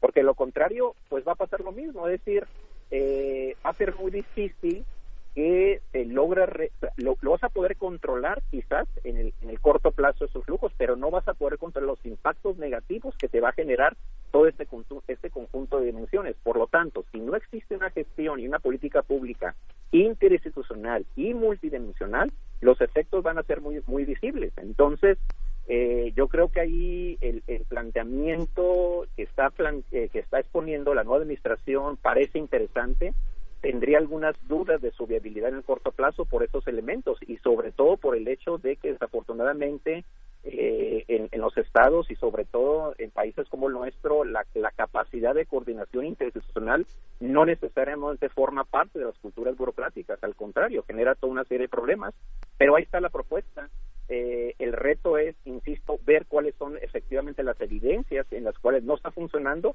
y sobre todo, reitero, ver el conjunto de los temas. Y uno, y uno de los temas que a nosotros nos afecta en la frontera norte es que pues sí, o sea, se puede tener una gran visión solidaria de cooperación, eh, cooperación para el desarrollo, pero desafortunadamente en los últimos tres años no ha habido recursos del Congreso para atender en este caso los temas de expulsión y sobre todo los temas que tienen que ver con reinserción en esta en esta frontera norte y se ha planteado como parte de, la nueva propuesta dar recursos, dar educación en el supuesto de que lleguen bueno por los, los lujos que se esperan, ¿no? Por lo tanto, creo que hay el desafío es un desafío enorme desde el punto de vista de la gestión de política pública que no solamente se limita al tema de derechos humanos, tiene que ver con otras dimensiones y si las dejamos de, de lado esas dimensiones, por la óptica del desarrollo que queremos fortalecer del tema de los flujos migratorios, pues no se va a dar. Hace un momento comentaba, doctor, hacía mención de estos impactos negativos, solamente para puntualizar, ¿cuáles, cuáles serían? No, pues eh, lo estamos comentando, en la medida en que estás promoviendo flujos migratorios y si no genera las condiciones socioeconómicas de atención, desde el punto de vista de las estaciones de atención, que si no les brindas eh, la prevención en materia de salud pública, se están generando algunos problemas de epidemias por varicela, entre otros, si no generas los espacios correspondientes, si no generas campañas de sensibilización para reducir los posibles efectos de polarización, entre otros. Es decir, el tema, y como lo estamos viendo, simplemente en el caso de lo que está generando Tapachula, algunas reacciones contrarias a estos flujos por parte de la población local, eh, claro, obviamente que no son generalizados, pero que tienen que ver en la medida en que me generan ciertos efectos negativos desde el punto de vista de no me están comprando lo que me dieron de comprar, eh, bajas en algunos casos de las inversiones, las prestaciones del sector empresarial, entre otros. Entonces, son temas que obviamente también se tienen que gestionar y sobre todo desensibilizar y concientizar de los efectos positivos que tienen los flujos migratorios, que es un fenómeno sin duda alguna internacional, regional, fronterizo y transfronterizo. Doctora Aletia Fernández, también se ha dicho digamos, dentro de todo este complejo panorama que tenemos con Estados Unidos, se ha dicho que esta es una oportunidad, ¿no? Se ha leído eh, dentro de la opinión pública que esta puede ser una oportunidad para que México por fin se posicione de alguna manera y que sea la mano rectora de este proceso migratorio que estamos viviendo. ¿Qué decir de esto? Sí, bueno, antes de contestar esa pregunta, sí quisiera nada más como una réplica a lo que, lo que se acaba de comentar. Primero yo sí quisiera que seamos como muy cuidadosos con esta cifra de las 300.000 personas que han entrado a México. Es una cifra que proviene, la primera fuente que tenemos es de la eh, secretaria de Gobernación y hemos estado rastreando esa cifra y no hemos tenido forma de comprobarlo. Las cifras que nosotros tenemos en la Universidad Nacional y en el monitoreo que llevamos haciendo de forma muy cuidadosa pues en la primera caravana sabemos que entraron 7.000 personas en octubre del 2018. En la segunda es un cerca de 11.000 y en la tercera cerca de 3.000 personas. Difícilmente llegaríamos a ese número de 300.000. Lo que sí sabemos es que más de 54.000 personas han sido detenidas entre enero y mayo de este año, ¿no? Entonces, sí nada más como ser muy responsables en cómo estamos presentando esa cifra porque es una cifra que se sigue repitiendo y que difícilmente hemos encontrado una fuente fidedigna para comprobarla. En cuanto a las evidencias de las violaciones a los derechos humanos, pues precisamente eh, hay que ver los últimos informes desde 2017 para acá del Consejo Ciudadano del Instituto Nacional de Migración, de las organizaciones de la sociedad civil y actualmente del monitoreo de la misión de observación de la crisis humanitaria de personas migrantes y refugiados en el suroeste mexicano, llevado a cabo por varias organizaciones, donde tenemos casos junto con eh, ACNUR, la CNDH, estamos viendo estos casos de personas detenidas que no tendrán que estar en detención, que están en trámite de refugio, esto que es muy grave, los niños detenidos. Entonces sí hay una serie de, evidencias ¿no? de cómo se están violando los derechos humanos, sobre todo porque las personas están en condiciones de hacinamiento. En ese eh, sentido también quiero mencionar brevemente el tema de las enfermedades es delicado que las personas están enfermando dentro de las estaciones migratorias por las condiciones de hacinamiento y por las condiciones de insalubridad que al parecer, por los últimos reportes que nosotros tenemos, pues es que la 4T ha cortado presupuesto, incluyendo, por ejemplo, los contratos de fumigación en las estaciones migratorias. Esto es algo muy delicado. Entonces sí creo que hay que tener muy claro el enfoque de derechos humanos, que en realidad no compite con el enfoque de desarrollo. Claramente tenemos que apostarle a políticas de, mediano y largo plazo donde las personas puedan migrar como un tema de un derecho a migrar, pero no personas que están escapando de la muerte de sus países.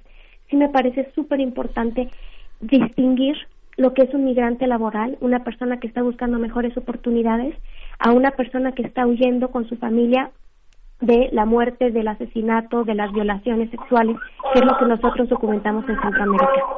eh, en cuanto a México como una oportunidad de hacer las cosas diferentes, pues sí, sí, sí creo que es muy importante tener este debate, ¿no? ¿Qué ganaría México al poder eh, tener una postura mucho más firme y mucho más humanitaria, como México ha sufrido en sí mismo el maltrato de los migrantes. México también somos un país expulsor de migrantes, lo sabemos, con 11 millones de personas mexicanas nacidas en Estados Unidos que también están en riesgo de sufrir derechos humanos, de separación familiar, de deportaciones violentas.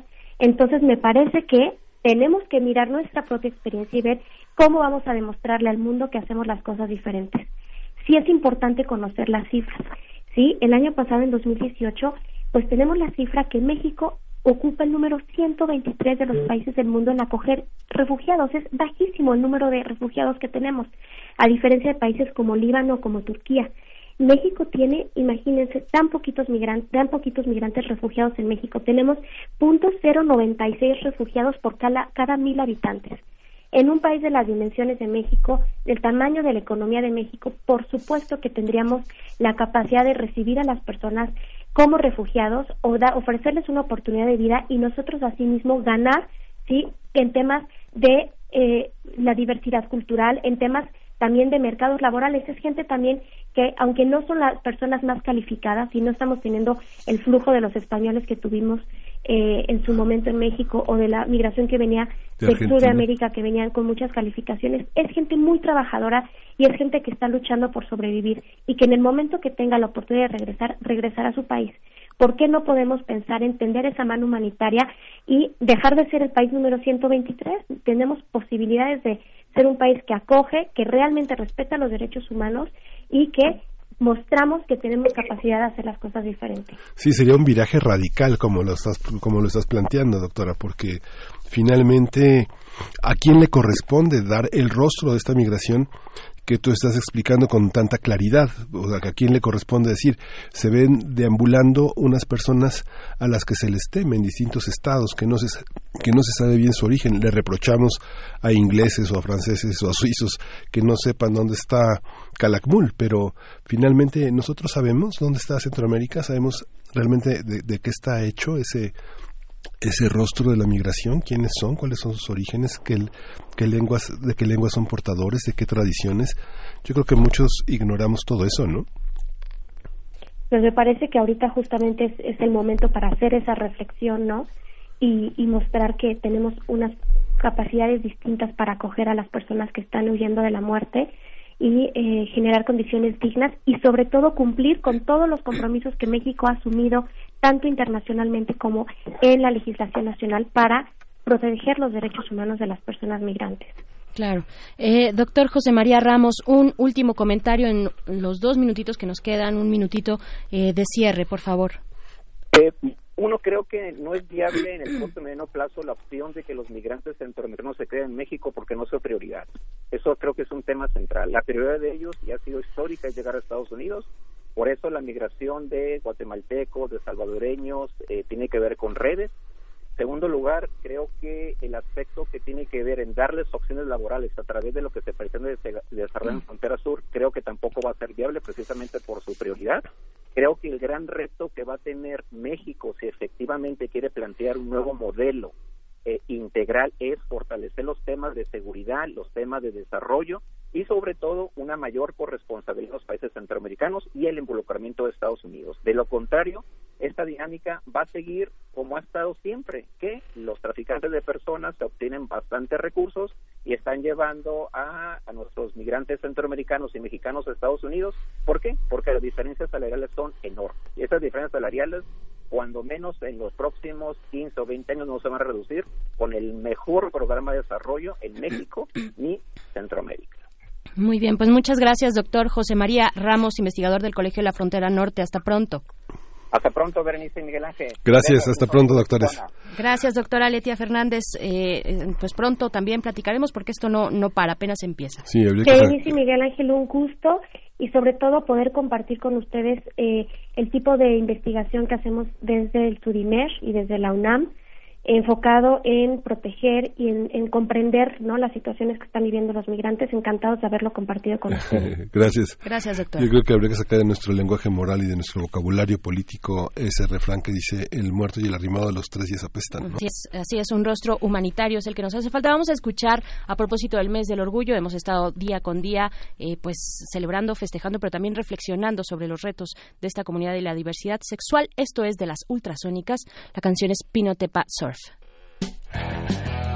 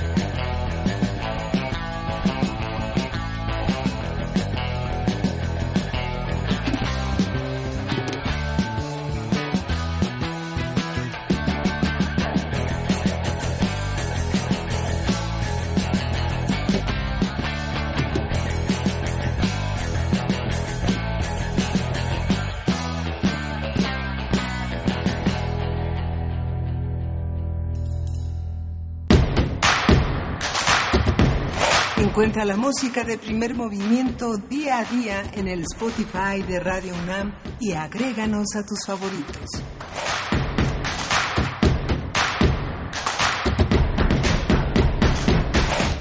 Son las 9 con 53 minutos de la mañana de este lunes 17 de junio. Estamos a pocos minutos de despedirnos de esta emisión de primer movimiento. Eh, continuamos en cabina Miguel Ángel Quemain para eh, pues hablar de algunos temas importantes eh, que se dieron, que tuvieron lugar el fin de semana pasado en el ámbito internacional. Por supuesto, no podemos dejar de hablar del apagón masivo, este corte al suministro eléctrico que afectó prácticamente a toda Argentina, a Uruguay, aparte de Brasil también se extendió, eh, salvo en algunos pocos puntos, por ejemplo en Argentina, la isla de Tierra del Fuego, pues ahí ahí no tuvieron problema, pero básicamente fue un apagón masivo en toda esa parte del de, eh, continente americano. Quedó, quedó restablecido el suministro de energía eléctrica ya hacia el día de ayer por la noche. Esto inició el día eh, domingo, el día de ayer precisamente temprano, eh, pues los argentinos, argentinas se disponían a eh, festejar con festejar el día del padre y pues bueno tuvieron este apagón masivo que pues generó pues obviamente muchísima muchísima preocupación no solamente en Argentina mencionábamos Uruguay por supuesto Montevideo la falla habría sido en en Yesireta según la Secretaría de Energía todavía no se tiene con certeza absoluta pues qué fue lo que ocurrió, lo que propició este corte de energía. Eh, y, pero bueno, pues afortunadamente ya se, se restableció al 100% el suministro eléctrico en aquellos países, Miguel Ángel. Sí, justamente hay todo un cúmulo de, de noticias que nos afectan, que forman parte de lo que, de lo que somos y de lo que queremos ser. Eh, justamente también hoy se discute el Plan Nacional de Desarrollo en la Junta de Coordinación Política de la Cámara de Diputados. Se reunirán en, en el Parlamento abierto, este órgano legislativo, para discutir la participación de los sectores empresarial e industrial, eh, que es una base primordial para el desarrollo del país. Hay una gran colaboración en programas sociales como el de Jóvenes Construyendo el Futuro, pero bueno, todavía hay muchos peros alrededor de estos programas, varios organismos eh, empresariales se reunirán, el Consejo Nacional Agropecuario, el Consejo Coordinador Empresarial, la Confederación de Cámaras Nacionales de Comercio y Servicios y Turismo, que es la Concanaco y la Servitur.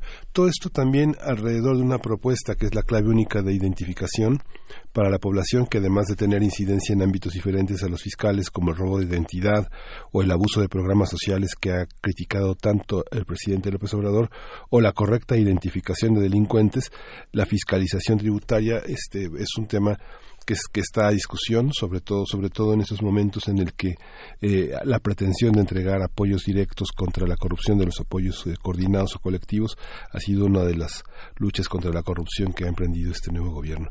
Creo que hay muchos temas muchos temas eh, que se que se discuten.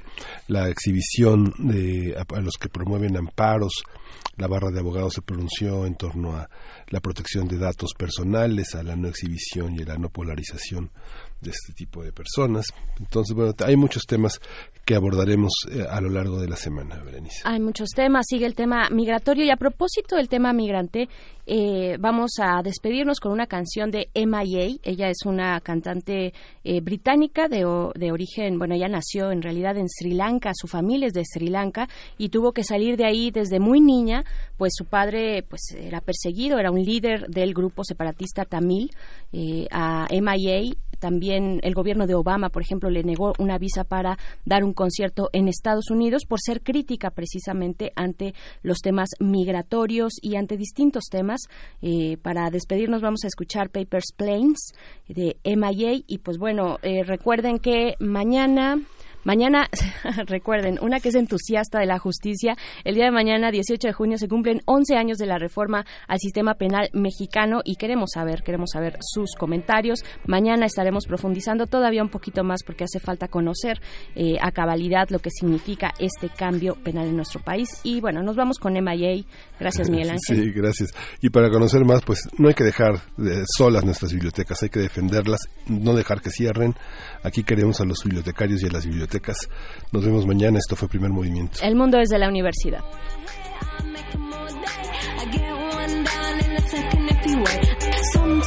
I think sitting on trains. Every stop I get to, I'm clocking that game. Everyone's a winner, we're making our fame. Bonafide hustler, making my name. Sometimes I think sitting on trains. Every stop I get to, I'm clocking that game. Everyone's a winner, we're making our fame.